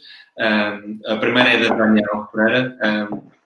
não esquecem que existem países que predominam a Europa. Quais seriam os prós e contras do PIB em comum? O exemplo dos Estados Unidos. Ou seja, neste caso estamos a, estamos a falar de, de um aumento mais Europa, que era aquilo que estávamos a falar há pouco. E agora junto também outra, outra pergunta da S. Silva Ribeiros. Fui uma das últimas alunas do professor Hernani Lopes, um dos facilitadores da nossa adesão à CE. Lembro-me da sua defesa que a Europa deveria, através da União Europeia, aproximar-se do modelo americano, mas que isso seria sempre um esforço difícil pelas ainda presentes assimetrias sociais, económicas e pelos nacionalistas de algumas nações. Será que a União Europeia não colocou a carota à frente dos bois, crescendo demasiado e rápido demais? Sem calcular verdadeiramente estas assimetrias.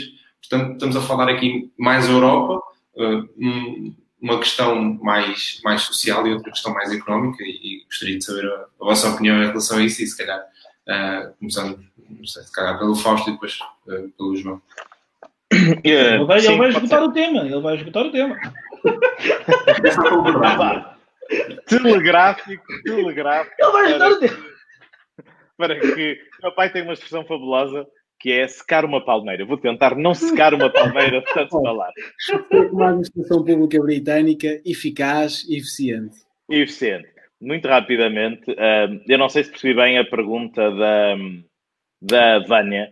Agora, ah, há, há, acho, que há um ponto, acho que há um ponto importante que podemos fazer aqui. E, esse primeiro, e o ponto qual é?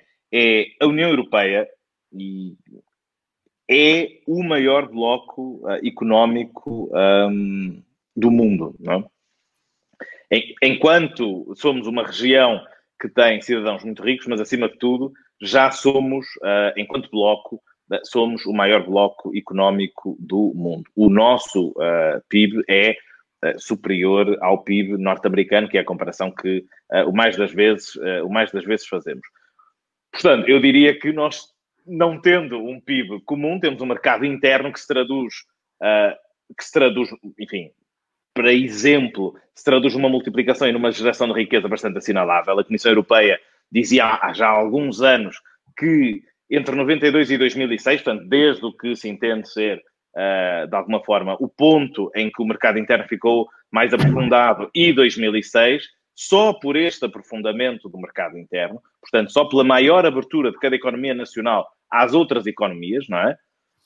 Um, o PIB europeu expandiu-se em 2,2%. Isto significa 203, 233 mil milhões de euros. Por comparação, o PIB nacional português é de 190 mil milhões de euros. E trouxe mais 2 milhões de empregos, o que me parece assinalável. Portanto, se a pergunta é precisamos de mais mercado interno, se a pergunta é precisamos de aprofundar os nossos laços económicos, a resposta é um sim redondo, uh, sem qualquer hesitação. Relativamente à ESI, à ESI, eu acho que, ok, temos muitas assimetrias. Eu não, a União também traz consigo duas funções, a meu ver, muito importantes para a redistribuição de riqueza e, portanto, uma tentativa de colmatar estas assimetrias. Portugal desenvolveu-se por ser parte do mercado interno e Portugal beneficia também, enquanto, enquanto beneficiário líquido do Orçamento da União, beneficia das transferências de riqueza do orçamento da União para a esfera nacional.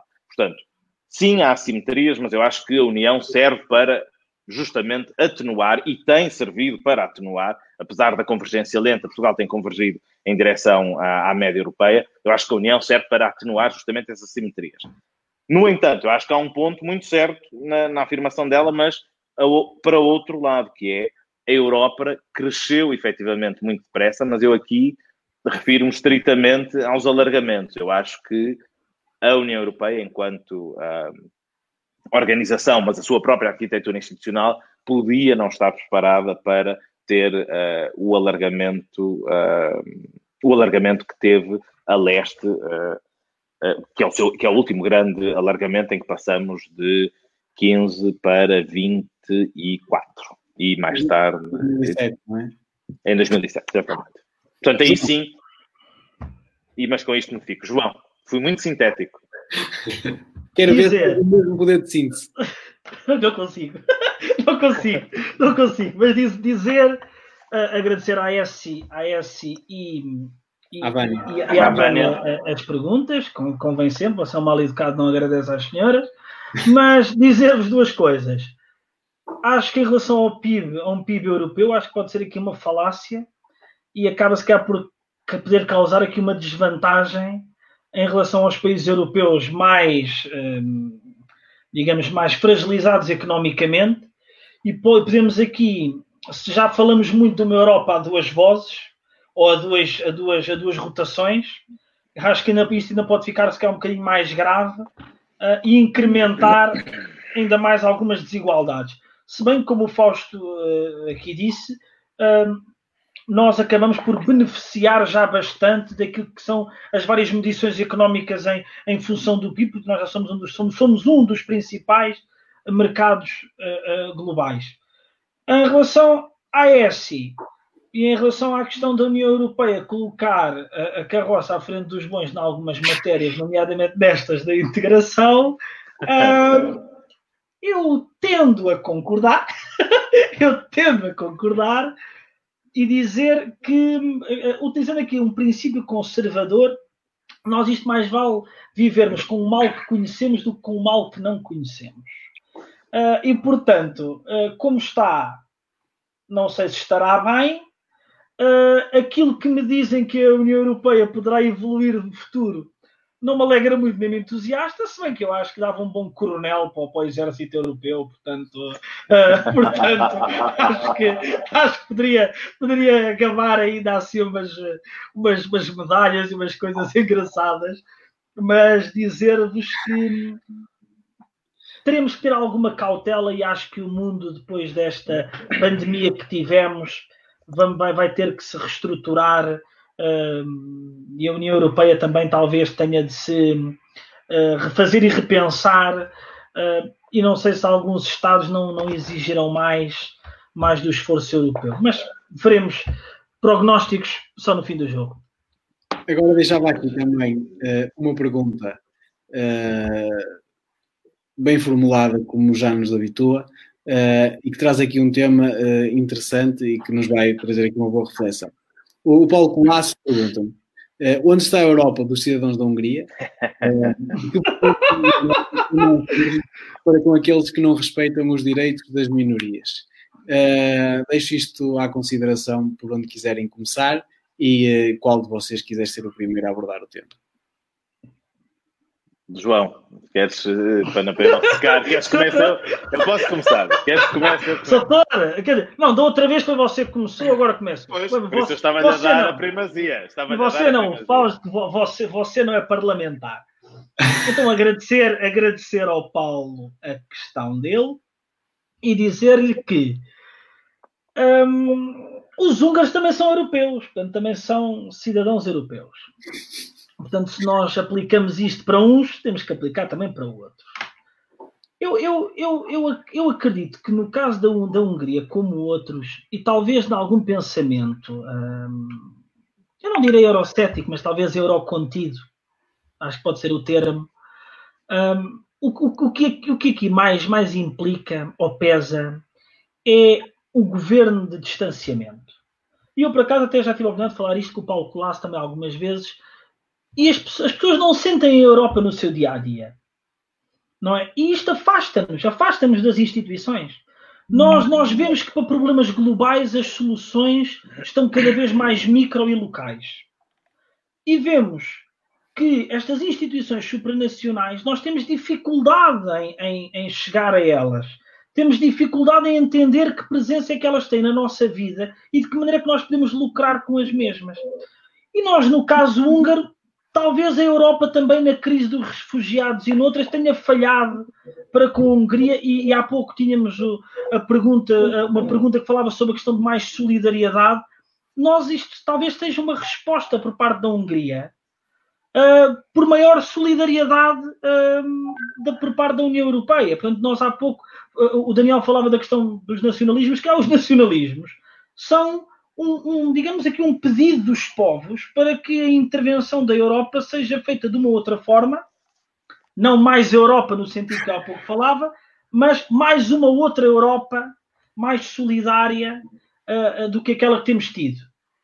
E isto, uh, e, portanto, isto leva-nos a, a, que necessitemos de perceber exatamente de que maneira é que a Europa atua e acho que temos essa dificuldade. Mas temos que ser solidários também para com, para com, para com estes povos.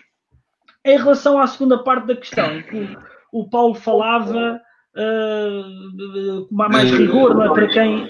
Ou, ou, uma mão forte da Europa perante os, os países que não cumprem as normas. As regras os países que não, que não cumprem as regras. Bom, nós aí teria que ser por, por sanções financeiras, que algumas já existem, se bem que nós aqui, eh, eu, eu até diria oposto, por exemplo, no caso da Hungria, e até puxando a minha, a minha brasa, o CDS, quando teve uma postura um bocadinho mais uh, eurocética, uh, tinha um ou dois eurodeputados, foi expulso do Partido Popular Europeu uh, por ter essa mesma posição. O, o partido do seu Primeiro-Ministro, o do Orbán, o, agora está-me a falhar o termo, o nome, o nome do, do partido dele? Sim, sim, o do Orbán. O Fidesz. O Fidesz, o Fidesz exatamente, o Fidesz. O partido, uh, quer dizer, acabou por ser expulso, não foi? Ou recebeu algumas suspenso, sanções dentro. Suspenso. Ou suspenso, quer dizer, nem expulso foi. O CDS é, foi expulso. Não é? Foi suspenso. Eu lembro que tinha recebido algumas sanções quando foi suspenso. Mas tivemos um eurodeputado que levantou a voz sobre isso. Tivemos. Agora, agora, agora é assim, isto é importante porque é realpolitik, não é? Quer dizer, eles sabem que os, eh, os, quantos, quantos eurodeputados é que tem o Fidesz? 13. Não é? 13. Não tem importância, a importância que tem no, no, no mundo e já para o Partido Popular Europeu. 13 é no PPE, 13 no PPE. Não sei, ah, entretanto, já, alguns já saltaram. Alguns já saltaram. Uh, portanto, quer dizer, aqui isto é realpolitik, não é? Quer dizer, há uma importância aqui maior. E, portanto, há alguma dificuldade por parte da União Europeia para se ajustar uh, e para exigir sanções a estes Estados não cumpridores. Porque as lógicas nacionais sobrepõem-se um bocadinho. Mas eu trago-vos aqui uma curiosidade histórica para nós entendermos, se calhar, esta, esta questão da proximidade. a quando da Revolução Francesa, em 1789, a família real sofreu uma série de perseguições, como vocês sabem, alterações políticas, e o rei acabou por ser morto em 1793 e a rainha passado seis meses, também no mesmo ano. A população não se revoltou. Não houve, houve alguma comoção junto a algumas elites aristocráticas, mas a população não se revoltou. Ou seja, atrevem-se cá, por exemplo, a pensar quando é que o povo se levantou em armas. Foi quando lhes proibiram as procissões, as romarias religiosas, a ida à missa. Esta a importância do governo de proximidade. Em Portugal nós também tivemos um fenómeno interessante. Quando é que o povo se revoltou? Quando proibiram os cemitérios dentro das igrejas, não é? Começaram a enterrar os corpos uh, uh, em terrenos uh, baldios, não é? Das comunidades. Portanto, a importância do, do, do governo de proximidade é essencial. E ligado a isto, eu acho que nós temos um falhanço claro das instituições europeias em passar uma mensagem de proximidade. Passa também pelos intervenientes, porque nós falamos da Europa na, na altura das eleições europeias. Muitas das câmaras municipais e juntas de freguesia, quando têm obras financiadas pela CE e pela Comunidade Europeia, uh, colocam lá uma tabelinha, mas querem é trazer a si o ónus da concretização dessas obras e dessas concretizações. Pouco mérito se dá uh, ao financiamento europeu. É verdade. Portanto, isto vai esvaziando, vai esvaziando a mensagem. E também digo-te outra, que é, nós vemos aí muitos euroscuteirinhos, para utilizar a expressão que vocês queriam que eu usasse. Bem, os euros entusiastas, estes euroscuteirinhos, não é? De bandeirinha, de bandeirinha das 12 estrelas a esvoaçar e à janela, que falam muito da Europa antes das eleições, mas nós agora vemos-los todos calados. Onde é que estão os blogs de opinião, os artigos, os programas, eh, muito entusiastas? Eu Está num deles. Pois, eu estou num deles e bem, mas eu atrevo-me a dizer alguns deles conseguiram o que queriam e estão caladinhos, sentadinhos em algum gabinete uh, uh, da talvez do Partido Socialista, por exemplo, como eu sei que há alguns, como eu sei que há alguns, mas não vou dizer nomes, que isso é falta de educação, como eu sei que há alguns, não é? Portanto, nós falamos da Europa. Eles são todos presentes. Portanto eu, portanto, eu dizer que alguns falam, alguns falam da Europa, pronto, quando lhes dá jeito. E, portanto, assim vamos continuando. E mais não digo, Fausto, que é para não pensaste que estas do gabinete é alguma boca para ti. Atenção. não, não, não, não. O meu, Calma. Até porque nós soubemos há dias... O meu nós... sobrenome é Matos, não é Marques. É Matos, não é Marques. Ah, muito bem. Não, mas nós sabemos há pouco, soubemos há pouco, há poucos dias, que o Fausto, coitadinho, no seu gabinete só tem uma cadeira. Uma Portanto, só tem uma cadeira. Só tem uma cadeira. Só tem uma cadeira. É então, estamos a pensar, estamos a pensar fazer aqui uma subscrição junto de amigos e familiares agora para mandar agora, alguma mobília. Um, agora só pode estar um no gabinete. Agora só pode estar um no gabinete. Olha, mas se calhar pegar aqui na provocação do João e dizer que noto apenas que, e para citar apenas alguns, hoje Poiares Maduro escreve no Jornal Notícias sobre Europa. Carlos Moedas, também ele do PSD, escreve no Expresso sobre a Europa. E a delegação do PSD no Parlamento Europeu eh, fez, eh, lançou a sua primeira edição desta legislatura uma coisa chamada a Carta da Europa e que foi enviada para toda a Carta da Europa, que foi enviada para que foi gratuitamente disponibilizada, tanto online como no Jornal de Notícias, no Correio da Manhã e em mais outro jornal, para chegar às pessoas a explicar o que temos andado a fazer nestes primeiros, neste, o que é que o PSD no Parlamento Europeu tem andado a fazer nestes primeiros meses de legislatura. Portanto, eu um caminho para o casaco, não preocupes. Muito obrigado, eh, eu acho que faz muito bem. Aliás, acho que podemos disponibilizar nos comentários desta conversa cá a versão digital da Carta da Europa. Eu subscrevi, eu subscrevi e recebi, recebi no e-mail. Recebeste? Ora, pois é, está. Mas você é, é outro servi... escuteirinho, você é outro Proximidade. Você, você é outro escuteirinho. Este polo azul. Não, mas, isso, mas isso é um azul, um azul muito, que é muito familiar, é um azul muito querido. Isto é para ser simpático contigo, é um é, azul é, teu e a Universidade de Verão. Era, para, era, era, para eu não me sentir eh, excluído, não é? Excluído, é. Até já fui provocado pela Bia a perguntar se eu tinha mudado de equipa. Ah, és sempre bem-vindo, Bruno, és sempre bem-vindo. Deixa estar o rapaz, pá. Deixa estar o rapaz. Somos um partido com um coração grande. Quadro, com um coração grande. Olha, eu, eu sou daqueles que quando está numa ponte, o pior sítio que eu acho que alguém pode ficar é no meio, por isso eu sei bem qual é o meu lado, não me preocupe. Ah, você é o seu lado.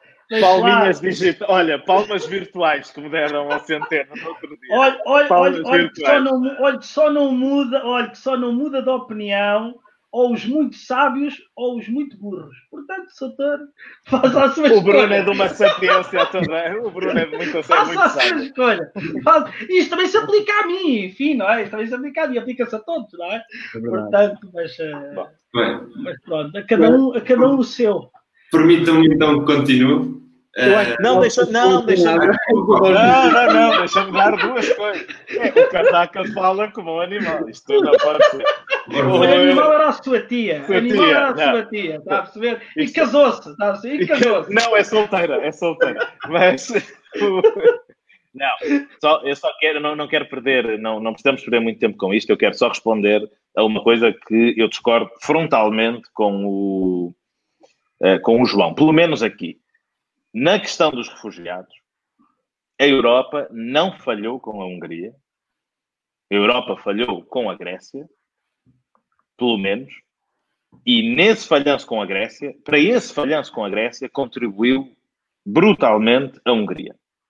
A Hungria que, nota bem, o contributo que decidiu dar, quando foi feito o apelo para eles ajudarem a receber as pessoas, a darem mais meios à Grécia, eles decidiram enviar arame farpado para ajudar a melhor proteger as fronteiras. Este foi o contributo húngaro, mas à parte do lado anecdotal, o lado, o lado uh, de história, que não, obviamente, uh, não serve para generalizações, mas descreve muito bem a atuação da Hungria em todo o processo da crise de refugiados em 2000, 2015 a 2016, a Hungria não, te, não se pode queixar do que a União Europeia fez no âmbito dos refugiados, a Grécia pode, a Itália também possa, mas para esse falhanço contribuiu largamente a Hungria, que, a título de curiosidade também, foi condenada recentemente pelo Tribunal de Justiça da União Europeia por não ter cumprido uma decisão de recolocação, ou seja, de transferência de refugiados da Grécia e da Itália para o resto da Europa, no fundo, iam-se redistribuir 120 mil pessoas que estavam nestes dois países. A Hungria, na altura, uh, apesar de ter aprovado aquela decisão, uh, depois não a executou e o tribunal veio agora condená-la. No caso, no, no, no, tema mais lato uh, da Hungria e do Estado de Direito, só concordar brutalmente com o Paulo. Há um falhanço, a meu ver, também aqui em sancionar, em sancionar os húngaros. Eu não quero, não quero perder, uh, não quero consumir muito tempo com isto, mas acho que é importante, pelo menos, dizer três coisas muito rápidas. A primeira é que, no que ao PPE diz respeito, eles foram suspensos, por um lado, uh, no partido PPE e no grupo, uh, a sua situação continua a ser avaliada, e tanto assim que, eu volto a falar do do, do PSD, porque neste campo não acho que possa falar do CDS, mas pelo menos o chefe de delegação do, do PSD no Parlamento Europeu assinou uma carta a pedir a suspensão do Fidesz no, no PPE, eh, uma suspensão do Fidesz dentro do PPE no Parlamento Europeu. Portanto, o mesmo que já existe no partido PPE, que exista também no grupo parlamentar do PPE. O outro ponto que eu acho que é muito importante é dizer que o Parlamento Europeu, desde 2012, que expressa as suas preocupações com o que se está a passar na Hungria, e eu dispenso-me a, a ilustrar o que se passa na Hungria, desde 2012 que manifesta a sua preocupação, desde 2012 que eh, pro, paulatinamente tem vindo, sido, uh, tem vindo a ser emitidas opiniões sobre esta questão, e em 2019 já o PPE, o PPE, o Parlamento Europeu fez uso do, da ferramenta mais poderosa que os tratados lhe dão a este respeito, que é pedir para que o Conselho, portanto, onde estão os, os ministros de todos os Estados, uh, investigasse a Hungria por violação, uh, por violação do Estado de Direito. No limite, uh, no limite, isto poderia conduzir a uma suspensão dos direitos de voto, de uma suspensão dos direitos de voto da, da Hungria. Isto aconteceu, como vos disse, em 2019 ou 2018, peço desculpa. Em 2018, o Parlamento faz uso deste mecanismo que tem à sua disposição e, desde então, o Conselho tem estado silencioso, ou seja, os governos instados a agirem sobre a Hungria não decidiram ainda não agir sobre a Hungria. O Parlamento tem sido muito feroz na forma como trata uh, o governo de Orban e não os húngaros, mas o Conselho tem estado silencioso. Apenas para comparação, porque eu acho que é sempre interessante pensar nisto, vocês provavelmente não se recordarão, porque são um bocado jovens, mas houve um líder austríaco chamado o Sr. Jörg Haider, não sei se recordam, que uhum. era de extrema-direita. O senhor acaba a cair do seu governo pela pressão dos seus pares, que se recusavam a reunir com ele no Conselho Europeu. É? Com o Orban, António Costa ainda se senta ao pé do Orban. E quem diz António Costa diz Angela Merkel. Aqui não estou a fazer uma crítica, obviamente, partidária. Estou a dizer o Conselho, Angela Merkel, António Costa, o Ruta, holandês, uh, os espanhóis, todos. Todos eles continuam a sentar ao lado do senhor Orban e ainda ninguém tirou nenhuma conclusão. Portanto, dado que trabalho numa instituição que tem particular interesse nisto, dizer-vos que o Parlamento tem sido implacável nessa defesa, mas não há muito mais que possa fazer senão pressão política neste momento. Ok, muito bem. Um, eu vou aproveitar, há pouco o João falava de uma, uma política de proximidade que, que é, é, é, demasiado importante uh, para ser descurada e temos aqui uma pergunta do, do Mário Aguiar, que vai, seria a do Mário Aguiar, que vai um pouco nesse sentido. Uh, se não acham mais eficaz a União Europeia desenvolver as políticas de coesão ao nível euro-regional do que através dos países, ou seja, a nível nacional, combatendo assimetrias onde eles realmente existem, não? É? através de governos que podem deslocalizar esse apoio. Ou seja, uh, de uma Europa de regiões e não uma Europa de, de Estados.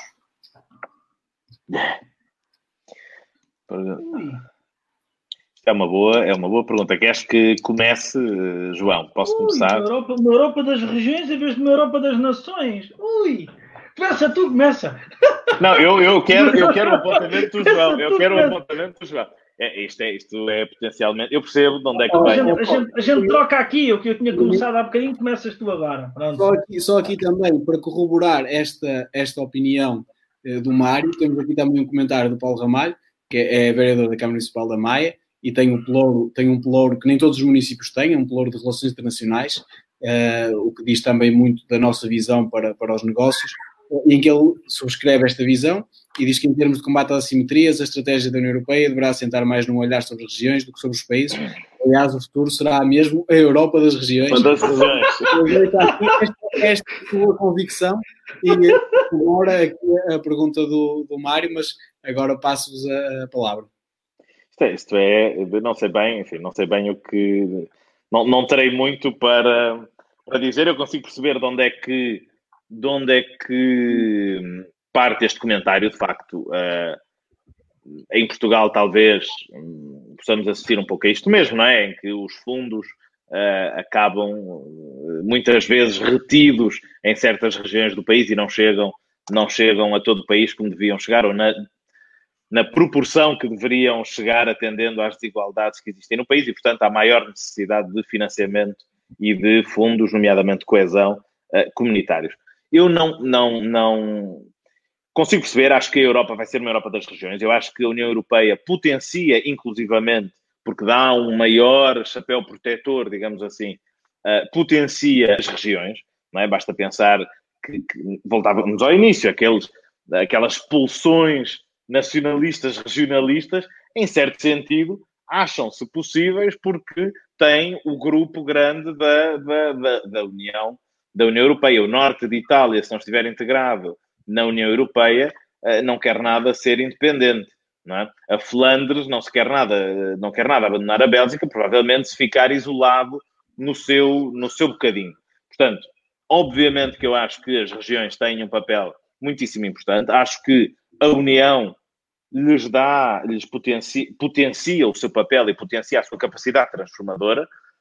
concordo também que o nível de decisão deverá sempre ser aquele que é o mais próximo dos cidadãos, ou seja, obviamente que, de um ponto de vista de princípio, faz todo o sentido que, ao nível, uh, nas unidades territoriais mais próximas dos, dos uh, cidadãos, e aqui, obviamente, as regiões é o que faz mais sentido, um desenvolvimento regional coordenado, uh, seja tomada a decisão de, de, distribuição, de distribuição de fundos. De distribuição, peço desculpa, de implementação dos fundos. Acho talvez um pouco mais difícil de conseguirmos negociar todos uh, uh, os fundos comunitários se fossem as regiões, se fossem as regiões a, a, a, negociar. Agora, não só acho que concordo com a ideia de que os fundos tinham que ser, obviamente, uh, que beneficiavam em ser, obviamente, decididos a nível regional, usados a nível regional. Vejo como complicado como é que uma região uh, negociaria uh, com, com a União, porque a negociação seria ainda mais difícil e complexa do que aquilo que é. Agora, assinalo o seguinte: eu concordo com a opinião do Sr. Vereador e saliento o seguinte: há já regiões comunitárias que se fazem representar em Bruxelas. É? Há vários Estados federais uh, alemães, há várias. O Noroeste Peninsular também, não é? Como? O caso do Noroeste Peninsular, com a Galiza e o Norte de Portugal. Não, exatamente, ou seja, as regiões, não, há regiões que já têm representações e permanentes. Os Açores, os Açores e a Madeira também, por exemplo. Os, não é? os, também os Açores têm, têm, representantes na REPER, não é? Enfim, não, não, não são. Uhum. Portanto, dentro da representação do Estado, na, em Bruxelas, há também representação específica ou pessoas específicas para a Madeira e os Açores. Agora, há regiões, a Catalunha está, tem, tem, está fisicamente presente em Bruxelas para interagir e ser parte do processo de, de decisão. E, portanto, nesse sentido, eu acho que a observação é muito pertinente. A Europa, o futuro da Europa passa pelas regiões. Eu acho é que também as regiões têm que apostar uh, de forma clara uh, no diálogo com, com, com os parceiros europeus e com as instituições europeias, com o diálogo direto, não é curto-circuitando, obviamente, o Estado Central, mas acho que é importante porque eh, quanto mais próximos estivermos dos cidadãos, eh, melhor se pode fazer política e, naturalmente, eh, maior coesão pode, pode existir eh, na Europa. E com isto acho que salto para o João. João, tu, tu, ainda estavas a, a, escolher a cor do polo que ias vestir e eu estava a dizer ao Fausto uh, que tinha um fórum, tinha um fórum de manhã sobre, sobre, sobre, precisamente este tema, as regiões, é um fórum promovido uh, pelo, pelo Comitê das Regiões Europeu, um, ehm, o Comitê Europeu das Regiões, uh, mais precisamente, uh, sobre precisamente a resposta que foi dada a nível regional e a nível municipal a esta pandemia que estamos a, a viver. Um, ehm, e uma, um dos destaques que foi dado, precisamente até pela nossa Comissária Europeia, Luísa Ferreira, que é Comissária para, para, para a coesão e para, para as reformas, uh, era que as regiões tiveram um papel preponderante nesta, nesta matéria e deram uma resposta, e têm dado uma resposta excepcional, uh, e até deixou aqui um pequeno apontamento, que um, outro dos grandes pilares uh, da União Europeia e da Comissão Europeia, concretamente, para além da transição para o digital e o chamado Green Deal, será também uh, a recuperação da, da pandemia do, do, coronavírus, ou seja, tem que ser aqui uma, um pilar fundamental para a União Europeia.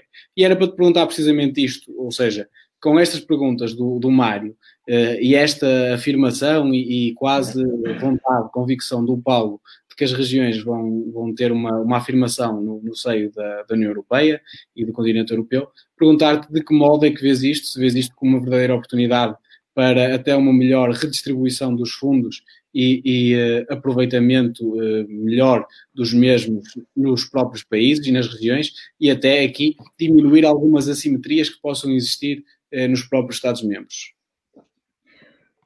O, o problema que está aqui na Gênese é a dificuldade e os problemas que os Estados têm em fazer a redistribuição e a aplicação dos fundos comunitários. Quer dizer, isso é, é um problema, eu acho que isto acaba ser que é um problema mais de, de, do sistema do Estado e da, e da própria operacionalização uh, das suas atribuições. não é um bocadinho aquela lógica, se calhar, burocratização a mais, não, não temos as coisas simplificadas, não é porque nós, que, termos uma função pública, ou melhor, um sistema de atribuição de fundos uh, que se complicou para dificultar uma, uma facilitação deste acesso que muitas vezes era mal aplicado e mal utilizado, e acabámos, se calhar, por dificultar isto de tal forma que hoje em dia uh, notamos essa, essa dificuldade gigantesca e das duas uma. Ou somos uma empresa com capacidade para contratar um escritório de advogados que seja capaz uh, e com dimensão para uh, operacionalizar todo o processo de, de, de atribuição de fundos, ou então somos uma Câmara Municipal que tem gabinetes próprios e divisões próprias que pode alocar para negociar este tipo de, de, infraestruturas, porque eu, pronto, todos nós conhecemos histórias de amigos ou familiares ou, ou, ou outro elo de proximidade é, que vão a este tipo de reuniões e o que nós vemos é instituições públicas, algumas IPSS que se vão, que vão alocar e pedir este apoio às autarquias e, portanto, as autarquias uh, destacam uh, algum assessor ou algum gabinete para ajudar esta associação. Portanto, nós tornamos, tornamos estes fundos de difícil acesso e, portanto, eh, queremos arranjar soluções e achamos que a regionalização da Europa possa ser uma solução para este problema. Eu, por princípio, sou contra a regionalização. Eh, Portugal não é um país regionalista, nós somos um país municipalista. E acho que nós, neste, acho não, acredito e temos visto que muitas câmaras municipais têm sido capazes de dar uma resposta bem mais eficaz e de proximidade vamos outra vez a esta questão da proximidade, ao Covid, por exemplo, do que uh, o Estado Central, mas isso, se calhar, deve-se a outras, a outras temidos e a outras temidas. Enfim, dizer, dizer também que noto que nós, as, as câmaras municipais, ainda há tempos participava também numa conversa também, também deste género com dois empresários em que eles diziam que atualmente pede-se muitíssimo às câmaras municipais, mas o que se pede essencialmente é que tenham os seus conselhos limpos, arranjados, porque isso é que é essencial para muitas vezes para, para e aquilo que é pedido é, está muito mais da lógica do, do saneamento, do propriamente na economia do botão, que nós gostamos muito e que dá muitos votos e jeito de inaugurar em vésperas de autárquicas, mas a verdade é que nós, eh, estes problemas e eu utilizo uma frase que utilizei há pouco, que é estes problemas globais acabam por ter uma solução muitas vezes local e micro. Uh, e ou melhor, estes governos de proximidade e estas instituições de proximidade têm uma capacidade de maior resposta e mais eficaz. Agora, eu não sei e tenho muitas dúvidas se a solução uh, será uma Europa das regiões. Uh, tenho, tenho, muitas interrogações a isso.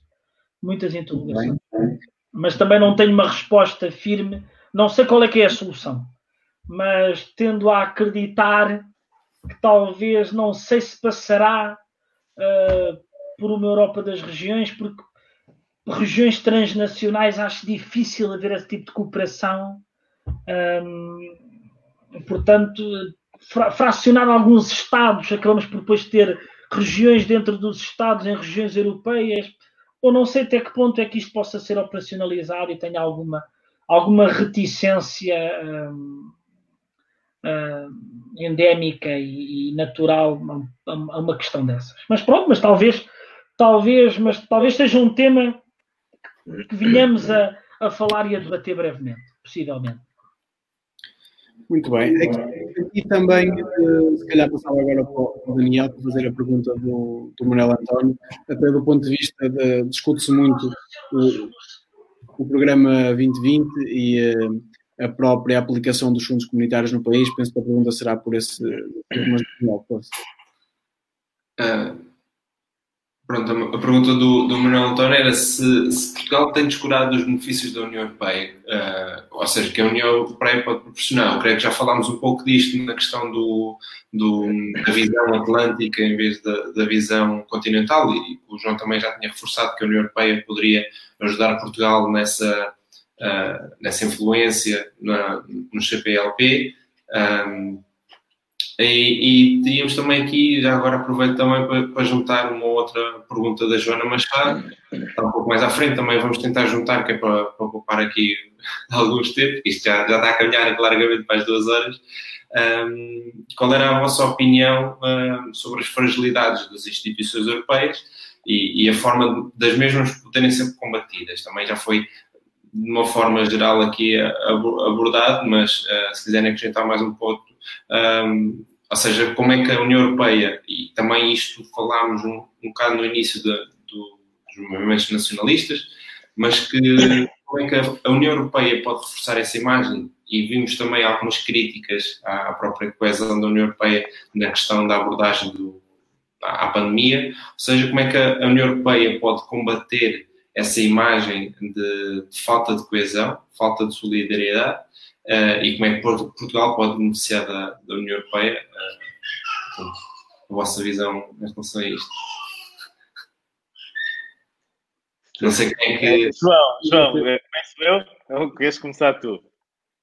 Podes, podes dar o teu pontapé de saída, Fausto. Podes, podes dar Posso o pontapé dar de saída. o pontapé de saída, ok.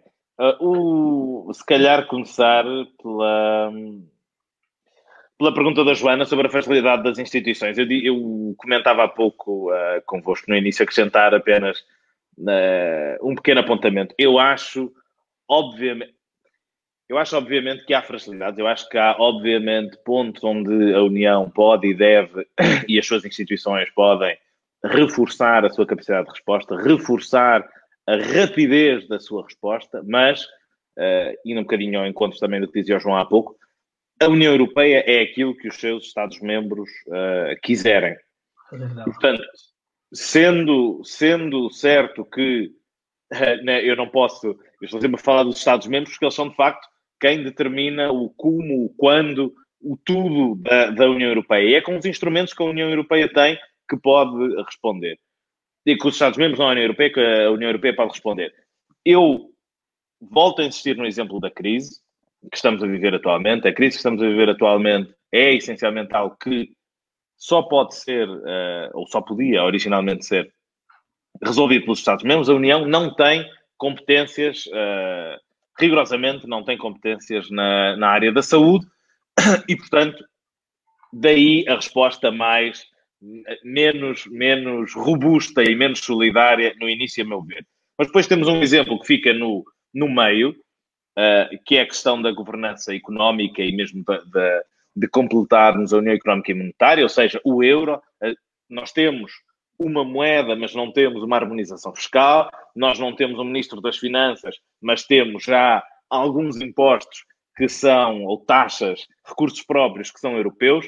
Aqui há um misto de saltos em frente muito grandes com incapacidade das instituições de estarem plenamente uh, capacitadas ou plenamente empoderadas, não, é, se me permitem o um anglicismo, para, para, um, para essa política. E depois, obviamente, há casos em que a Europa uh, tem falhado e falamos uh, de um deles ainda agora, que é na questão húngara.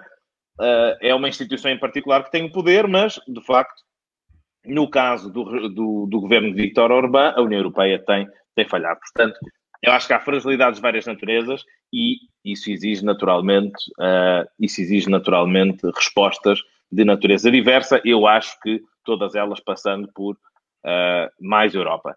Na pergunta do, do, do Manuel António, certo? Certo. Eu acho que, eu acho que Portugal tem beneficiado largamente uh, daquilo que a Europa lhe pode, lhe pode proporcionar. Uh, podíamos ter beneficiado mais, pois talvez uh, pudéssemos ter beneficiado mais, talvez uh, soubéssemos, uh, soubéssemos, talvez pudéssemos ter beneficiado mais, talvez algumas regiões pudessem ter beneficiado mais, talvez pudéssemos ter feito as coisas de maneira diferente. Eu não acho que tenhamos, até ver, honestamente, não acho que tenhamos descurado os benefícios da, da União Europeia. Normalmente, quando falamos em benefícios, falamos de dinheiro. Aí eu acho que muitas vezes houve dinheiro mal aplicado, mas isso não significa que, temos, que tenhamos descurado os benefícios que a União Europeia nos dá. Por outro lado, acho que cada vez mais cidadãos em dimensões muito mais uh, diversificadas, que não apenas os fundos, uh, beneficiam da União Europeia. Vocês, provavelmente algum de vocês fez Erasmus, uh, provavelmente algum de vocês fez o Interrail. Eu sei que são os chavões que o João uh, falava há pouco, mas a verdade é que faz diferença. Eu, enquanto trabalhador, enquanto imigrante, uma vez que enquanto cidadão europeu, uh, na realidade estou só a exercer o meu direito à livre circulação, mudei de país muito facilmente, instalei-me sem nenhuma dificuldade. Eu acho que há muito mais para além dos fundos. Os benefícios são muito mais do que uh, os fundos, também são os fundos, mas são muito mais para além dos fundos. Enquanto cidadão, enquanto empresa, enquanto Estado, há benefícios a vários níveis e eu acho que cada vez mais Portugal e os portugueses aproveitam muito daquilo que a União Europeia lhes pode dar e são contribuidores ativos também, já que estamos a falar do papel de Portugal na União Europeia. João. Dizer, dizer, dizer duas ou três coisas. Uh, eu, eu, cada vez que estou a falar de mais Europa, pá, dá, dá uns amores. Perde-se, perde-se, perde um, um pedacinho. Não, dizer, dizer que um, eu acho que mais do que coesão, uma solidariedade, uh, foi o termo usado há pouco, acho que poderia ser uh, interessante, se bem que eu compreendo que seja difícil aos Estados-membros desprenderem-se dos seus interesses nacionais em prol de interesses de outros Estados. Até porque nós falamos em interesses que estão sustentados em políticas em mandatos de quatro anos e, portanto, há aqui uma série de lógicas nacionais e políticas nacionais que têm repercussões na política da União Europeia mais do que nós conseguimos prever e imaginar. Falávamos há bocadinho do Brexit, em que o Fausto dizia, uh, uh, e também bem, ele também às vezes diz algumas coisas bem, nem todas, mas algumas ele diz bem. Uh, que... Assiste, ocasionalmente a coisa sai, sai em coisas. Tem dias, tem dias, hoje até está a ser um deles. Hoje a ser um deles. Em que, lá está, as problemáticas, as problemáticas internas dentro do Partido Conservador estão a ter e perpassaram para uma dimensão nacional e, pluri, e plurinacional que se calhar perderam, perderam, perderam completamente o rastro e o caminho. Uh, e se levou à saída de um partido uh, dentro da, da União Europeia. E os impactos que isso teve internamente, dentro do Reino Unido e quer dentro da União Europeia. Um Reino Unido que nós não sabemos se mais ano, menos ano vai continuar unido ou não, e uma Europa que, pelo desenvolvimento que vimos ter depois dessa crise, acho que saiu um bocadinho mais coesa e mais unida. Não tenho a ideia.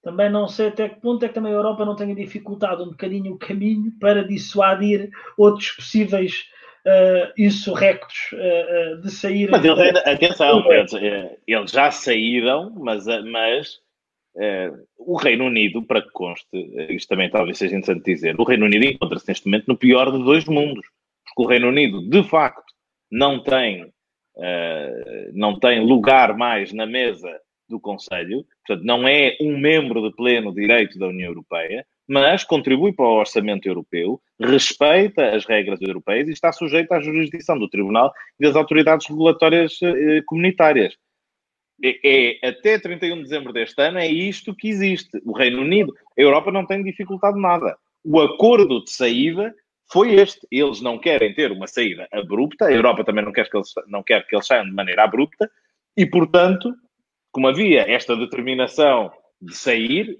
eles saíram, mas ficando com o pior de dois mundos, a meu ver, que é pagam e não, não riscam nada sobre aquilo que pagam, obedecem e não riscam nada sobre as regras às quais obedecem. Bem sei que é, um, é transitoriamente, mas é, a Europa aqui não, é, não, não, não foi propriamente amada fita, e... foi, uma escolha, foi uma escolha comunitária. Agora discute-se é, qual vai ser a relação futura e aí, eh, não representando minimamente uh, ninguém nem nenhuma instituição, aí, uh, bem sei que dizias com tom de, de, de brincadeira, mas eu acho genuinamente que o Reino Unido, sendo um parceiro natural da União Europeia, não pode ter um tratamento, o mesmo tratamento que tinha como um Estado-membro, pelo contrário, tem que ser tratado como um Estado terceiro e isso uh, traz implicações. E, e, e essas implicações. Sem dúvida, sem dúvida. Quer dizer, isto é mais fácil sair que entrar qualquer dia, não é? Mas, mas enfim.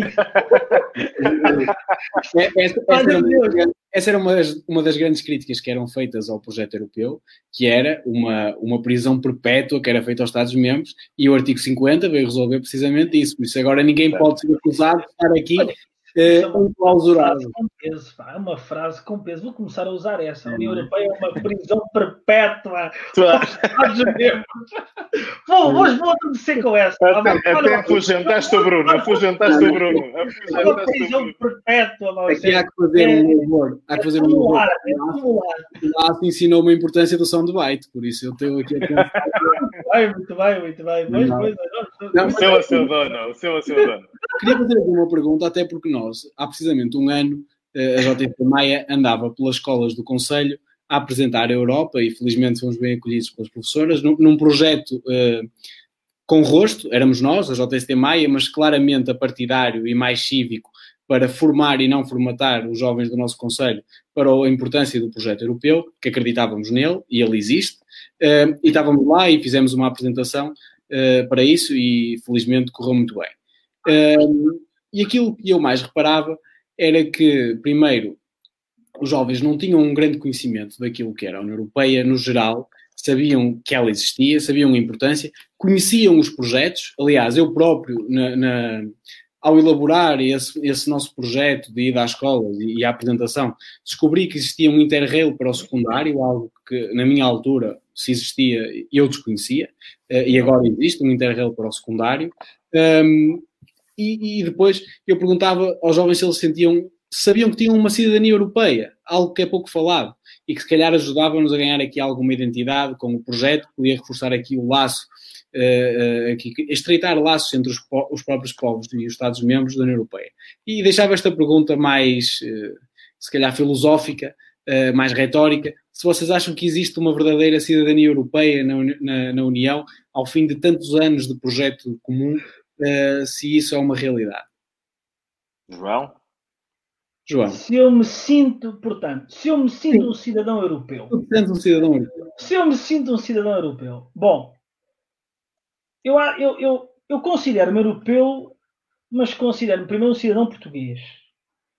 Portugal, estando inserido na Europa, eu sinto-me também europeu e reconheço na Europa uma matriz da qual eu faço parte e com a qual me identifico, uh, que é uma matriz culturalmente judaico-cristã, com valores uh, de, de quais eu partilho e, de, dos quais eu consigo encontrar desde o Cabo de Sagres, não direi até Vladivostok, mas até às planícies uh, da Rússia. Agora, dizer-vos que acho difícil um, haver, e, e, e, tendo a concordar contigo, Bruno, e, e pelas evidências que tu aqui transmitiste, que não existe essa noção, não existe a noção de uma cidadania europeia. Até porque a ideia do cidadão e da capacitação do cidadão vai para o voto e para. Eh, portanto, o cidadão cria-se. Portanto, o cidadão não era cidadão, o cidadão era súbdito. Passa a ser cidadão quando tem capacidade de decidir politicamente os seus destinos e os destinos da sua nação através do voto.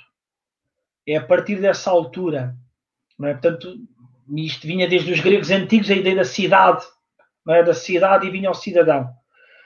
Uh, e, portanto, o cidadão tinha um impacto e uma participação política na sua cidade.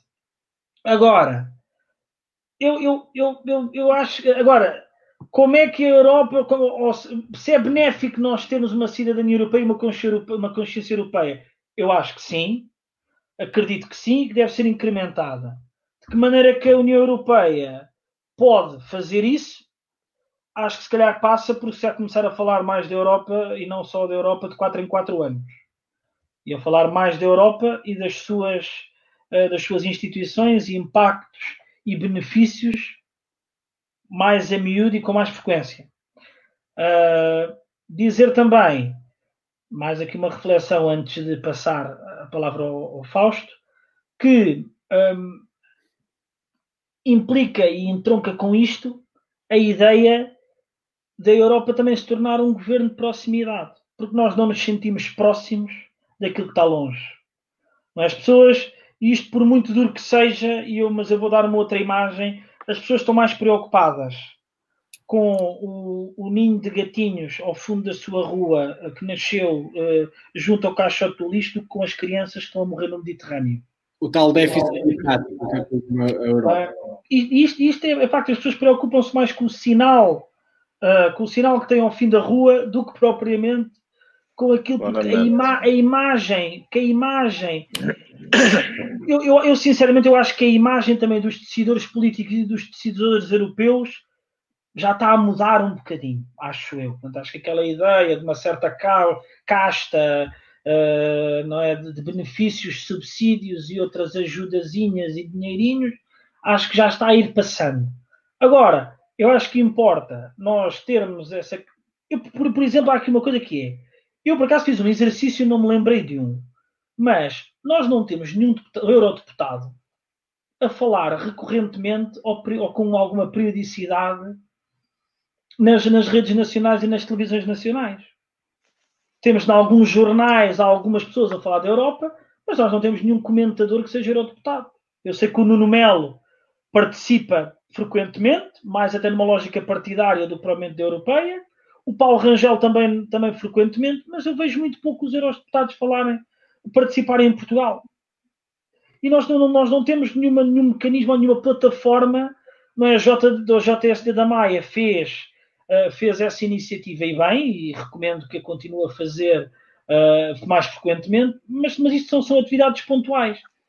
Nós falamos de, de, de, de, Europa e da União Europeia nos currículos escolares, mas eu acho que fica, fica, fica algo teórico, uh, circunscrito como uma, como uma matéria que estudamos para um teste ou para um exame e fecha-se por aí. Mas também te digo, Bruno, e com isto concluo, que nós cá não damos por falta da União Europeia porque já, já nascemos com uma série de condições e privilégios que a Europa nos dá e que nós nem notamos que ela nos dá. Era, era precisamente que eu queria chegar e perguntar ao Fausto se era preciso, precisamente, perdermos estes privilégios, liberdade de circulação, liberdade de, de transação de, de, bens e de comércio, eh, uma própria até uma, uma moeda única, o, o Interrail eh, que podemos fazer gratuito para jovens lituanos, uh, o próprio Erasmus, é, é preciso perdermos estes privilégios para perceber que temos cidadania europeia? Ou nem nos apercebemos que é isso? É, eu acho que sim, eu acho que sim. Eu, eu acho que sim, eu acho que sim, Bruno. Eu acho mesmo que a cidadania europeia é um exemplo, a cidadania europeia é o exemplo precisamente disso. Quando não a tivermos é que nós uh, damos, damos falta dela. Uh, acho também, não acho apenas que seja, seja aí acho que é uma forma de vermos a cidadania europeia, mas acho que a cidadania europeia tem, tem este caso particular. Eu, eu concordava com o Eu estava a ouvir o João a falar e, de facto, também me sinto, quando me olho ao espelho, não digo eu sou, não sinto, não digo né, eu sou europeu. Eu digo primeiro que sou português e depois sou europeu. A cidadania europeia é complementar à nossa identidade nacional e isto é importante, é importante de termos presente. Agora, por essa razão, talvez, é que eu acho que vistos de fora, uh, americanos, uh, asiáticos, olham para aqui e dizem eles são europeus.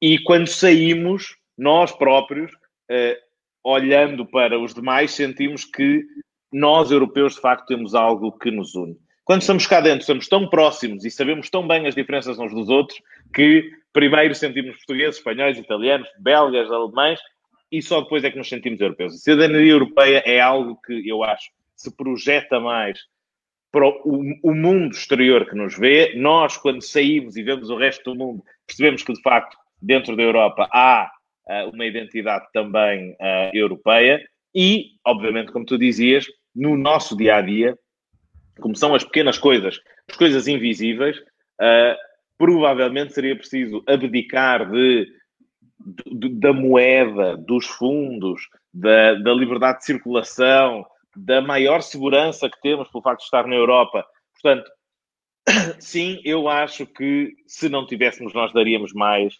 daríamos mais pela, pela importância que ela tem na nossa vida. Agora, acho também que é muito importante, e o João também falava sobre isto, acho que é muito importante, os símbolos são muito importantes. E acho que aqui há uma petite história outra vez, que eu acho que é muito engraçada de se contar, porque no mandato passado, a União Europeia, enfim, o Parlamento Europeu e o Conselho, aprovaram um novo regulamento que vem definir quais são as características de segurança, quais são as características de segurança dos cartões de identidade nacionais. E não querendo entrar no detalhe da negociação, a verdade é que haverá uma uniformização, enfim, uma quase uniformização, mas, mas os cartões de identidade serão muito próximos em toda a Europa, mas o que permanece em cada cartão de identidade é o símbolo nacional. Nós não vemos, contrariamente ao passaporte, que nos identifica no exterior em que vocês veem, União Europeia né, e depois Portugal, nos nossos cartões de identidade, que atestam a nossa cidadania e nacionalidade, não consta lá que nós sejamos uh, cidadãos, uh, cidadãos europeus. E eu acho que os símbolos também são muito importantes. também, também me parece, no entanto, que temos que desmistificar algo que o João tocava. O João dizia, uma, a frase é, é maravilhosa, nós sentimos-nos mais preocupados, é maravilhosa e perfeitamente verdade, uh, nós uh, sentimos mais próximos do que está ao fundo da rua e, necessariamente, questões que podem parecer muito mais importantes ao nível global ou regional, temos mais dificuldade em sentirmos relacionados. Que é uma verdade lá para Alice, não é? O fundo da rua é, é uma... é, sempre muito mais próximo e mais importante. Agora, o que, é, o que eu acho que é importante, mas o que eu acho que é importante é isto: nós muitas vezes não há, eu não acho que haja falta de informação sobre a Europa. Eu não acho que hoje em dia os mais jovens não saibam nem da existência e não tenham consciência de que pertencem a um projeto chamado União Europeia. Eu acho é que a verdade lá paliciana do João explica tudo isso. O que está muito longe é difícil tu te relacionar. E exemplo disso são os Estados Unidos. O mundo vibra com as eleições para o presidente norte-americano, mas os níveis de abstenção lá são em tudo semelhantes aos níveis de abstenção que nós temos para as eleições europeias. Sim, sim, sim. Em tudo semelhantes. Portanto, obviamente que é muito difícil. Temos que combater, temos que lutar contra a abstenção, obviamente, ir sempre à procura de, dos cidadãos e ter cada vez menos abstenção. Sim. Agora, há também que dar a devida dimensão às coisas. Eu não acho que a Europa esteja. Eu acho, aliás, que a Europa está cada vez mais próxima dos cidadãos e os cidadãos da, da Europa. Uh, Fausto, é, é, curioso que tenhas falado nos Estados Unidos porque aproveitamos aqui e fazemos também a última pergunta uh, da noite, já, já estamos em 2 horas e 10. Uh, e aqui já é meia-noite e meia. Pois Olha, é. meu Deus, aqui, aqui, nós aqui ainda são nove e meia, Fausto. É diferente.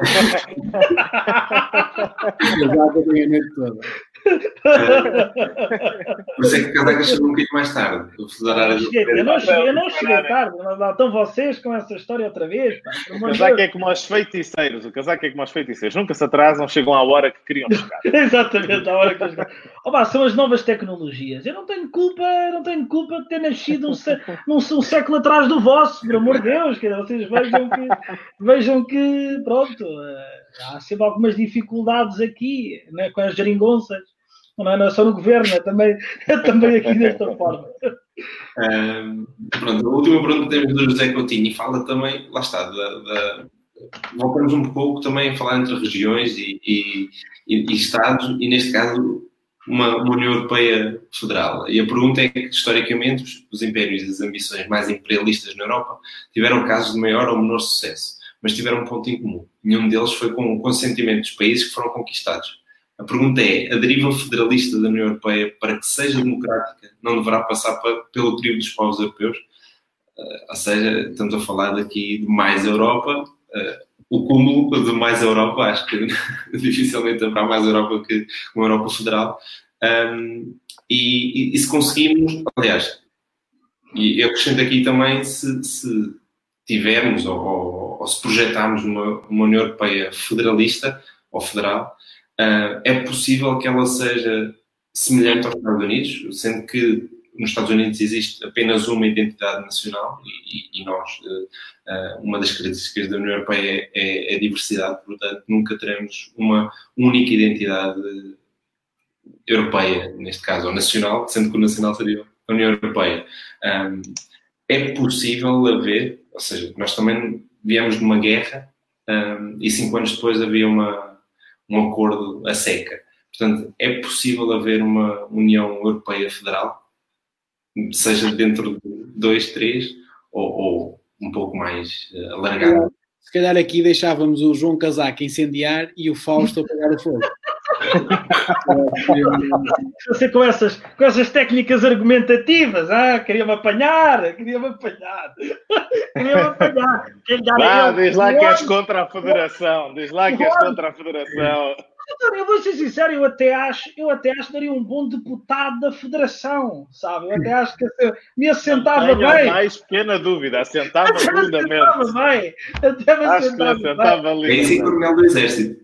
É isso, não, eu tinha que começar a carreira por algum lado, não é? era isso que o Mel me eu, eu já dizia isto da, da, escola, da escola Europa, eu dizia, eu realmente esta história do exército europeu, até me assentava bem, assim, um coronel, coronel do exército europeu, assentava-me bem. Dizer duas ou três coisas. Comparar a Europa aos Estados Unidos da América é sempre um exercício muito difícil.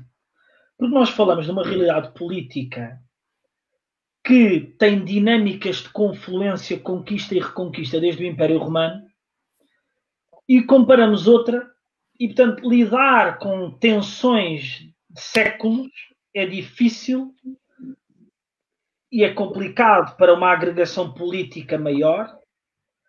E os Estados Unidos da América são uma nação com eh, ainda nem já fez mais de 200 anos, portanto, pouco mais de 200 anos, onde a sua construção, apesar de ter se iniciado também de uma forma fragmentada, conseguiu ter uma unidade e ter uma dimensão continental de desenvolvimento que lhe permitiu ser uma potência a nível global.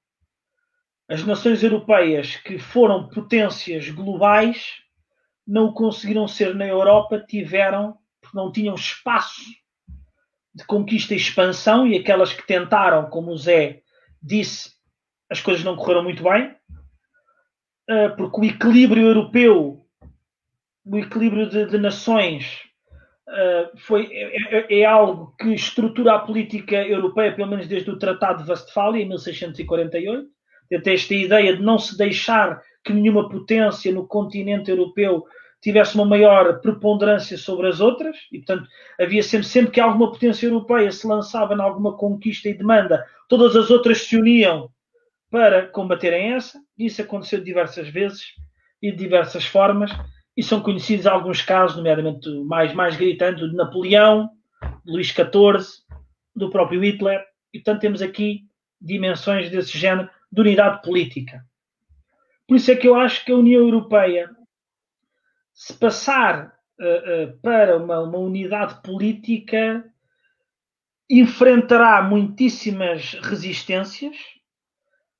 Acho que vai chumbar, portanto, isto teria que ser referendado. Não sei como é que isto se operacionalizava uh, nos diferentes Estados, mas pronto, ao cálculo que fosse através de referendos. E acredito que fosse chumbado de uma forma massiva.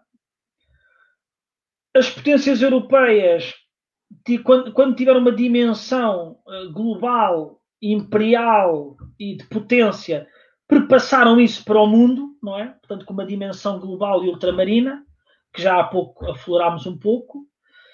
E, portanto, a ideia da Europa, uh, digamos, expandir-se uh, para uma federação, eu provocando que eu faço, eu acho que roça um bocadinho a ficção científica.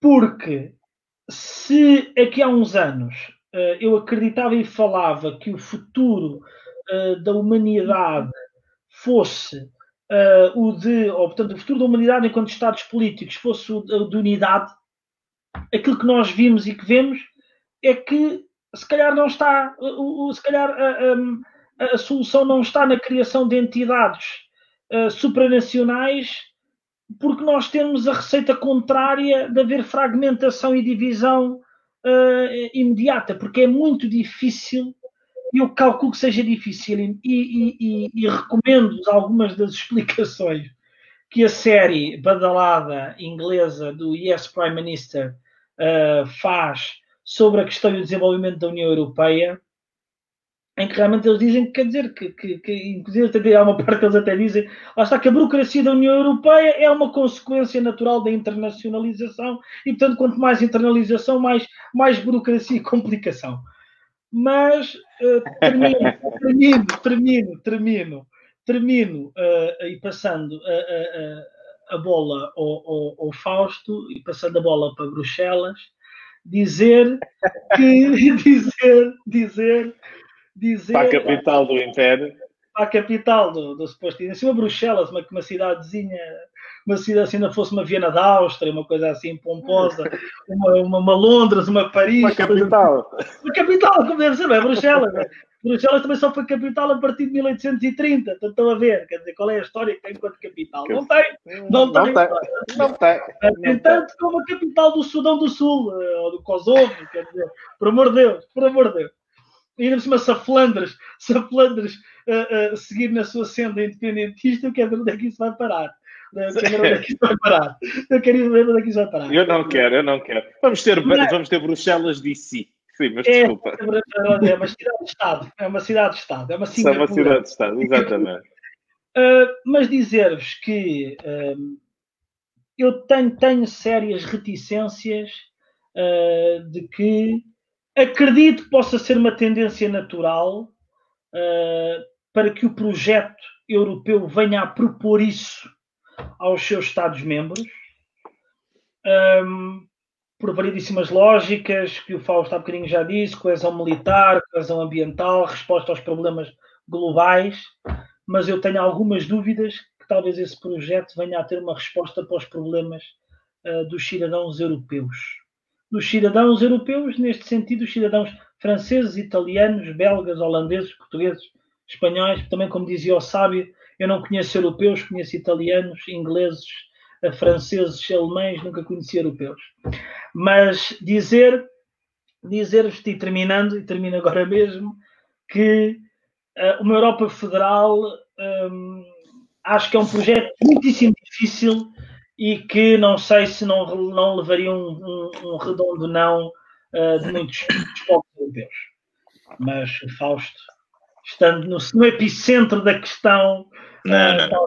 Possa... não olha, eu acompanho-te, eu acompanho-te acompanho-te para já, acompanho-te para já na, na, na, naquilo que disseste no início, que é de facto a comparação com os Estados Unidos é muito difícil. Uh, não há a nossa identidade é a diversidade, mas, mas como disseste também, agora não acho a comparação com os Estados Unidos é sempre muito difícil e talvez muito, muito arriscada. Contrariamente ao que vocês pensaram, eu também acho que a Europa Federal não é uma coisa de ficção científica, mas é algo que uh, demorará muito tempo se alguma vez vier, vier a acontecer. Eu não, não consigo, não sei se vai ou não acontecer, não consigo prever com o que temos hoje se vai ou não acontecer. Agora, honestamente, defendo-a por achar que iria, obviamente, clarificar uh, muito do que hoje é uma nebulosa entre aquilo que os Estados-membros podem fazer, aquilo que não devem fazer, aquilo que pertence à União Veja-se o caso da saúde. É? O caso da saúde, que falamos hoje, que a, eh, eh, a, União tem poucas, tem poucas competências, ou praticamente nenhumas, mas espera-se uma atuação dela. Pense-se na moeda ou nas relações externas. É bom que as coisas fiquem claras sobre o que é que compete à Federação, o que é que competem aos Estados. Portanto, uma federação em si não anula mais os Estados, pelo contrário, uma federação clarifica a relação entre Estados e uh, uh, o, nível, o nível federal. Aliás, veja-se o exemplo dos Estados Unidos, em que a Federação tem um conjunto limitado de competências e o que lá não vier listado, por norma, pertence aos Estados Federados e, nessa medida, uma Federação uh, Europeia podia vir clarificar mais as coisas. Agora, eu achei muito importante na pergunta do José Coutinho, ele falava do crivo dos europeus na eventualidade na eventualidade de, de, de, da deriva federalista chegar a uma federação. E eu acho que aqui é que é importante nós perdermos tempo. Porque muito frequentemente ouvimos esta história de que a Europa tem um déficit democrático ou que a integração europeia tem sido feita uh, ao lado dos, dos cidadãos. Ora, a integração europeia tem sido feita com o crivo de cada Estado. E esses Estados, enfim, os Estados assentem em maior integração europeia através dos seus governos.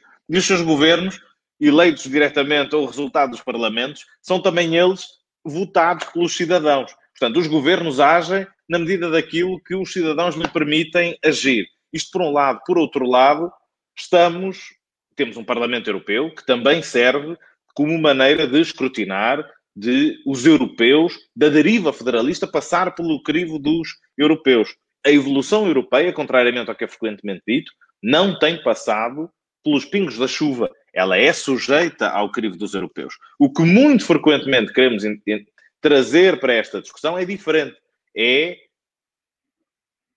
acreditarmos que a democracia direta, isto é, cada cidadão europeu poder votar individualmente sobre, um, sobre uh, uh, um dado tratado europeu, é o passo essencial ou necessário. Ora, que aqui é que eu acho que devemos centrar a, a discussão. É ou não o referendo a melhor maneira de ratificar é a melhor maneira dos cidadãos escrutinarem a integração, a integração uh, europeia. Eu não acho que seja. Esta é, mas lanço também, se quiserem, uh, gostava de ouvir a vossa opinião. Eu não acho que a democracia direta, eu não acho que os referendos sejam a forma de se escrutinar, escrutinar a integração europeia. Por um lado. Por outro lado, repito, a integração europeia tem sido alvo de bastante escrutínio. Não, não. Estás estou com medo. Olha lá, quantos, portugueses, quantos portugueses referendaram, quantos portugueses referendaram as alterações à Constituição da República? Pois, quantos? Poucos, pouquinhos, pouquinhos. Nenhums. Nenhums. Não é? Nenhum. Não, não, não, se, não se referenda a nossa Constituição. Acred... podia, podia ser referendada. Lá, lá uns parágrafos referendar uma volta. Ali, é, aquilo da supremacia, da supremacia do direito comunitário. Não, mas percebem o meu ponto. Eu acho que isto é muito importante e aqui também é preciso algum debate sério e ao mesmo tempo alguma pedagogia. Não é verdade que não haja escrutínio da integração europeia. Há. Há escrutínio através dos governos que são eleitos pelos nacionais, há escrutínio através do Parlamento Europeu, há, há escrutínio. Se este é o escrutínio que queremos, ou se, este, ou se preferimos um outro, isso é uma discussão diferente. Agora, não podemos dizer que nem que a atuação comunitária, que a atuação da União Europeia nos vários domínios em que tem competências, ou a evolução do projeto europeu, a integração uh, que temos assistido nos últimos 70 anos, tenha sido feita ao lado do, dos europeus e passando pelos pingos da chuva. Não foi. Sim. Uh, aliás, uh, o próprio Conselho da União Europeia é visto hoje em dia como a maior barreira ou indo buscando o sentido depreciativo da burocracia, a, a, a, arma mais burocrática que existe hoje em dia a nível da União Europeia, porque os Estados-membros chegarem a, a, conclusões é um processo complexo e, e moroso e de muita negociação. Uh, bem, estamos a duas horas e meia de conversa, excedemos já em meia hora aquilo que eu tinha prometido ao Fausto uh, e relembro lá uh, a hora já vai mais adiantada do que aqui. Um bocadinho. É. Portugal, apesar de estarmos todos na Europa, não estamos todos no mesmo lugar da Europa, por isso há algumas diferenças. Um, e por isso, sem, sem muito mais delongas, queria, queria agradecer ao Fausto a disponibilidade dele, uh, queria agradecer ao João também a disponibilidade dele uh, e ao Daniel também, uh, o facto de estarmos aqui a esta hora a debater aqui a Europa, seja com o ponto de vista que for. E queria também agradecer a toda a gente que está em casa a ver-nos. Acho que foi uma conversa muito, muito enriquecedora. Entretanto, o Casaca, só de saber que vai ter que sair de, de, de live, já está aqui com algumas perturbações de rede. Isto já falhou. Não, pá, olha, foi, peço desculpa. Perdi-vos aqui por, por uns instantes, vocês têm que perceber que isto de vez em quando, isto aqui pelas minhas zonas, nós sofremos aqui uns bloqueios de rede, os, os comunistas não perdoam. Os comunistas não perdoam. Vou deixar aqui uma, uma mensagem uh, visto aqui. Agora, nós estamos naquele momento, uh, aquele momento Ocidente Europeu e, e, o, e o Leste, ou seja, aqui ainda estamos no dia 9 Uh, o Fausto já está. Ah, pois é, é verdade, aqui já é dia 10. aqui já é dia 10. Mas aqui numa mensagem no repto final, apelar aqui à, à, tal solidariedade de facto que, que Schuman falava na sua declaração que acho que isso é transversal a qualquer projeto, seja ele qual for, ou não houver solidariedade, não há união, ou não houver união, não pode haver trabalho comum e desenvolvimento, e aqui deixar esta mensagem também de esperança para o futuro. Veja ali o Fausto já quase comovido com as minhas palavras. Eu estou, O João também. Dá-lhe ali um lencinho, dá-lhe ali um lencinho para ver se ele as O, o lágrimas. João, o João chora por estar a ouvir estas coisas, eu emociono-me em ouvir estas coisas. Vocês, vocês também transformam no. no, no- eu, não, eu não tenho Le Pen no nome. Não, claro, claro. Por Mas não és um euro de voto, não és um euro de voto. Não, não, não. não, o é euro euro- contido. O euro contido. O euro contido. É mais o termo, é mais o termo. Euro contigo, Euro poupança. Deixar aqui também uma, uma palavra final, porque não podia deixar de fazer, eh, à Universidade de Verão do, do, do PSD, eh, ao Carlos Coelho, o nosso reitor, e eh, porque foi ele que fez com que nos conhecêssemos e é ele que acaba também por, por fazer com que esta conversa fosse uma realidade, porque sem a Universidade de Verão não era possível e, e por isso também deixar aqui este, este repto e que no futuro quem puder que, que- que experimente realmente essa, essa semana que é, que é única na vida de qualquer pessoa que for lá passe. Deixo aqui algum, se algum de vocês quiser deixar dizer alguma coisa, eh, está à vontade agora. Eu, eu, eu vou, vou chegar já à frente para aproveitar o lanço da Universidade de Verão. O, ego- o egocentrismo diz eu, eu, eu, eu, eu, três vezes. Eu, não, foi eco, foi eco, foi eco. Doutor, não quero interromper. Não, para aproveitar as palavras do Bruno e, obviamente, agradecendo a gentileza de nos pôr aqui aos quatro, eh, de nos pôr aqui aos quatro a conversar. Isto é a causa mais próxima, a causa mais distante, mas seguramente eh, tão ou igualmente importante para estarmos aqui hoje, é de facto a Universidade de Verão e o Carlos Coelho, e, portanto, obviamente que subscrevo e, e- e- e fico também aqui emocionado pela referência ao, ao Carlos Coelho, de quem, gosto, de quem gosto muito e de quem tenho muito prazer em poder dizer que sou um amigo. Eh, Relativamente ao que disseste, de- só para terminar, obviamente, eh, acho que eh, a tua invocação do que disse, do que nos disse Schumann, eh, é, é absolutamente verdade, mas eu acrescento um pequeno ponto que eu acho que pode ser engraçado para os dias que vivemos. Ele também falava em criatividade, que temos que ser criativos nas soluções que encontramos e, se calhar, para além da solidariedade, de facto, chegou a altura de sermos também um pouco mais criativos, porque estamos perante um desafio como nunca, como nunca tivemos de enfrentar e, portanto, talvez tenha chegado a altura da solidariedade de facto, mas também de criatividade, muita criatividade. Agradecendo uma vez mais, um abraço a todos e deixo aqui ao. Passa a bola ao João, presumo que a quem deixo também um grande abraço e agradecendo também a gentileza de, de ter, de ter vindo conversar comigo para, para discordarmos aqui e ali, mas no final acabamos a não discordar Essencial, tanto assim, só nos essencial. divertimos imenso os Essencial. quatro. Só nos divertimos imenso os quatro. O Daniel, que não conhecia a paródia que eh, o João e eu podemos ser, eh, divertiu-se ainda mais, porque foi tudo uma surpresa para ele. Tanto. Sim. Uh, bom, Fausto, uh, então deixar aqui um, uh, repetir um bocadinho os, os, os, um, os votos iniciais que fiz e retiro agora no fim. Realmente agradecer, um, agradecer, pá, agradecer o convite por parte do, do Bruno uh, e da JSD da Maia para, para, para estar aqui, o que, que é um desafio. E é uma, que é uma coragem, não é? Receber, receber aqui uh, uh, partidos, não adversários, mas parceiros. Eu não diria adversários, mas concorrentes. E isso é um exercício e acho que estamos num tempo de também de coesão à direita e, e fica bonito. uh, fica bonito uh, ter, termos este- este- estas iniciativas uh, que trazem muita pluralidade à democracia em detrimento de algum sectarismo que às vezes assistimos, quer vocês com certeza, quer eu, uh, nos nossos partidos. Nos nossos partidos.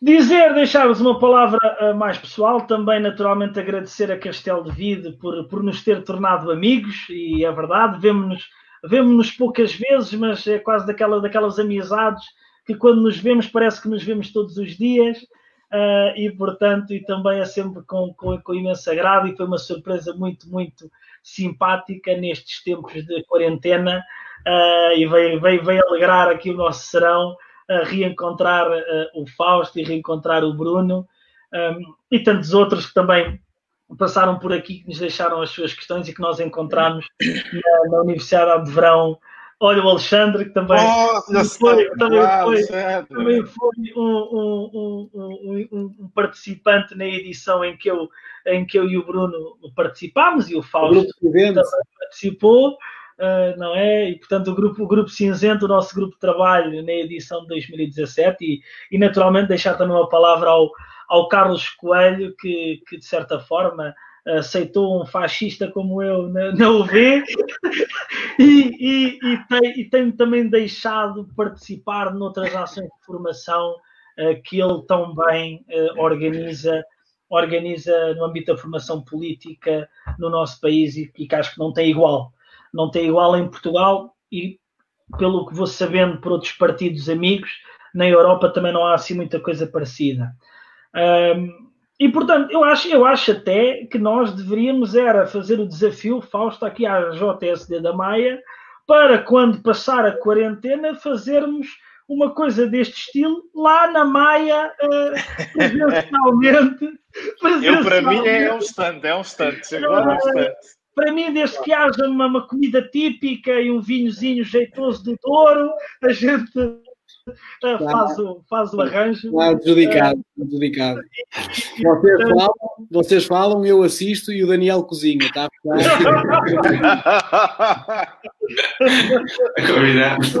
acho, acho que pode ser, pode ser sem dúvida eh, um desafio que lanço eh, à JSD da Maia e, e dizer-vos que, pá, pronto, sempre que passem aqui por Sesimbra, sentir-me-ei ofendido uh, se não me contactarem e não me, e não me visitarem uh, uh, para, pronto, pelo, pelo menos poder-vos receber neste soviete da margem sul.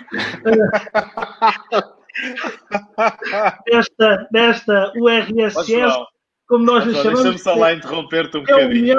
Agora que falas do teu soviete, agora que falas do teu soviete, deixa-me só dar um apontamento que nesta tentativa de ser todo, eh, de, ser, de, de estar aqui a picar e a vender a ideia europeia, falei muito pouco, embora devesse falar mais, mas já falamos da Maia, falamos do teu soviete. Deixem-me só deixar um abraço também à, à minha terra de sempre, que é Penafiel. Uh, que também era bem, bem merecido aqui, que tenho muitas saudades de voltar. Portanto, não só um deixem-me fazer assim, se algum que na Fidelense estiver a ver. É um, bom, eu sei que há algum a estar a ver, pelo menos lá para os lados da minha casa, mas uh, deixar só um abraçozinho à minha terra de sempre e da qual tenho muitas saudades. Muito bem, é bem, é bem, é bem, bem lembrado, bem lembrado, foi bem lembrado. Mas pronto, deixar-vos deixar também esse abraço, foi muito bom foi muito bom rever-vos e acho que tivemos aqui, pelo menos da minha parte, tive, tive um serão muito agradável e, e, muito simpático e, portanto, fico, fico disponível para assistir a outros uh, que queiram também por bem e por bem promover. Daniel. É, eu, eu aproveito também para agradecer, quer dizer, ao Fausto e ao, e ao João por, por terem aceito o convite da, da JSD e obviamente foi, foi um gosto conhecer-vos e participar convosco nesta conversa, apesar de ser o outsider da Universidade de Verão, ter a vossa cumplicidade. Ainda, vai, ainda vais a tempo, ainda vais a tempo. é, és quase confrado, depois desta dose de três, és um confrado, quase. É participante honorário, não é participante honorário. Mas obrigado, obrigado. Foi, foi, foi esclarecedor em alguns pontos e, e, e, bastante interessante. E creio que quem nos viu saiu daqui com uma ideia melhor do, do que é a Europa e do que poderá ser. E, e obviamente agradeço ao, ao Bessa, também como presidente da Jota, me permitir participar desta forma uh, convosco um, e, e deixar só, só um ponto que é, uh, seja que qual seja a Europa que tenhamos no futuro, que seja uma construída com os valores da sua fundação, que, que começou há 75 anos atrás e, e, que o tempo não nos permita esquecer um, aquilo que nos trouxe até aqui e, e, o porquê de sermos portugueses numa Europa. Uh, apesar de sermos portugueses, somos, somos europeus e, e, que a Europa seja, seja uma construção dos nossos valores e que seja construída pelos europeus e para os europeus E é isso que, que, que desejo para, para uma história que terá futuro, de certeza. Muito bem. Um abraço a todos e até à próxima.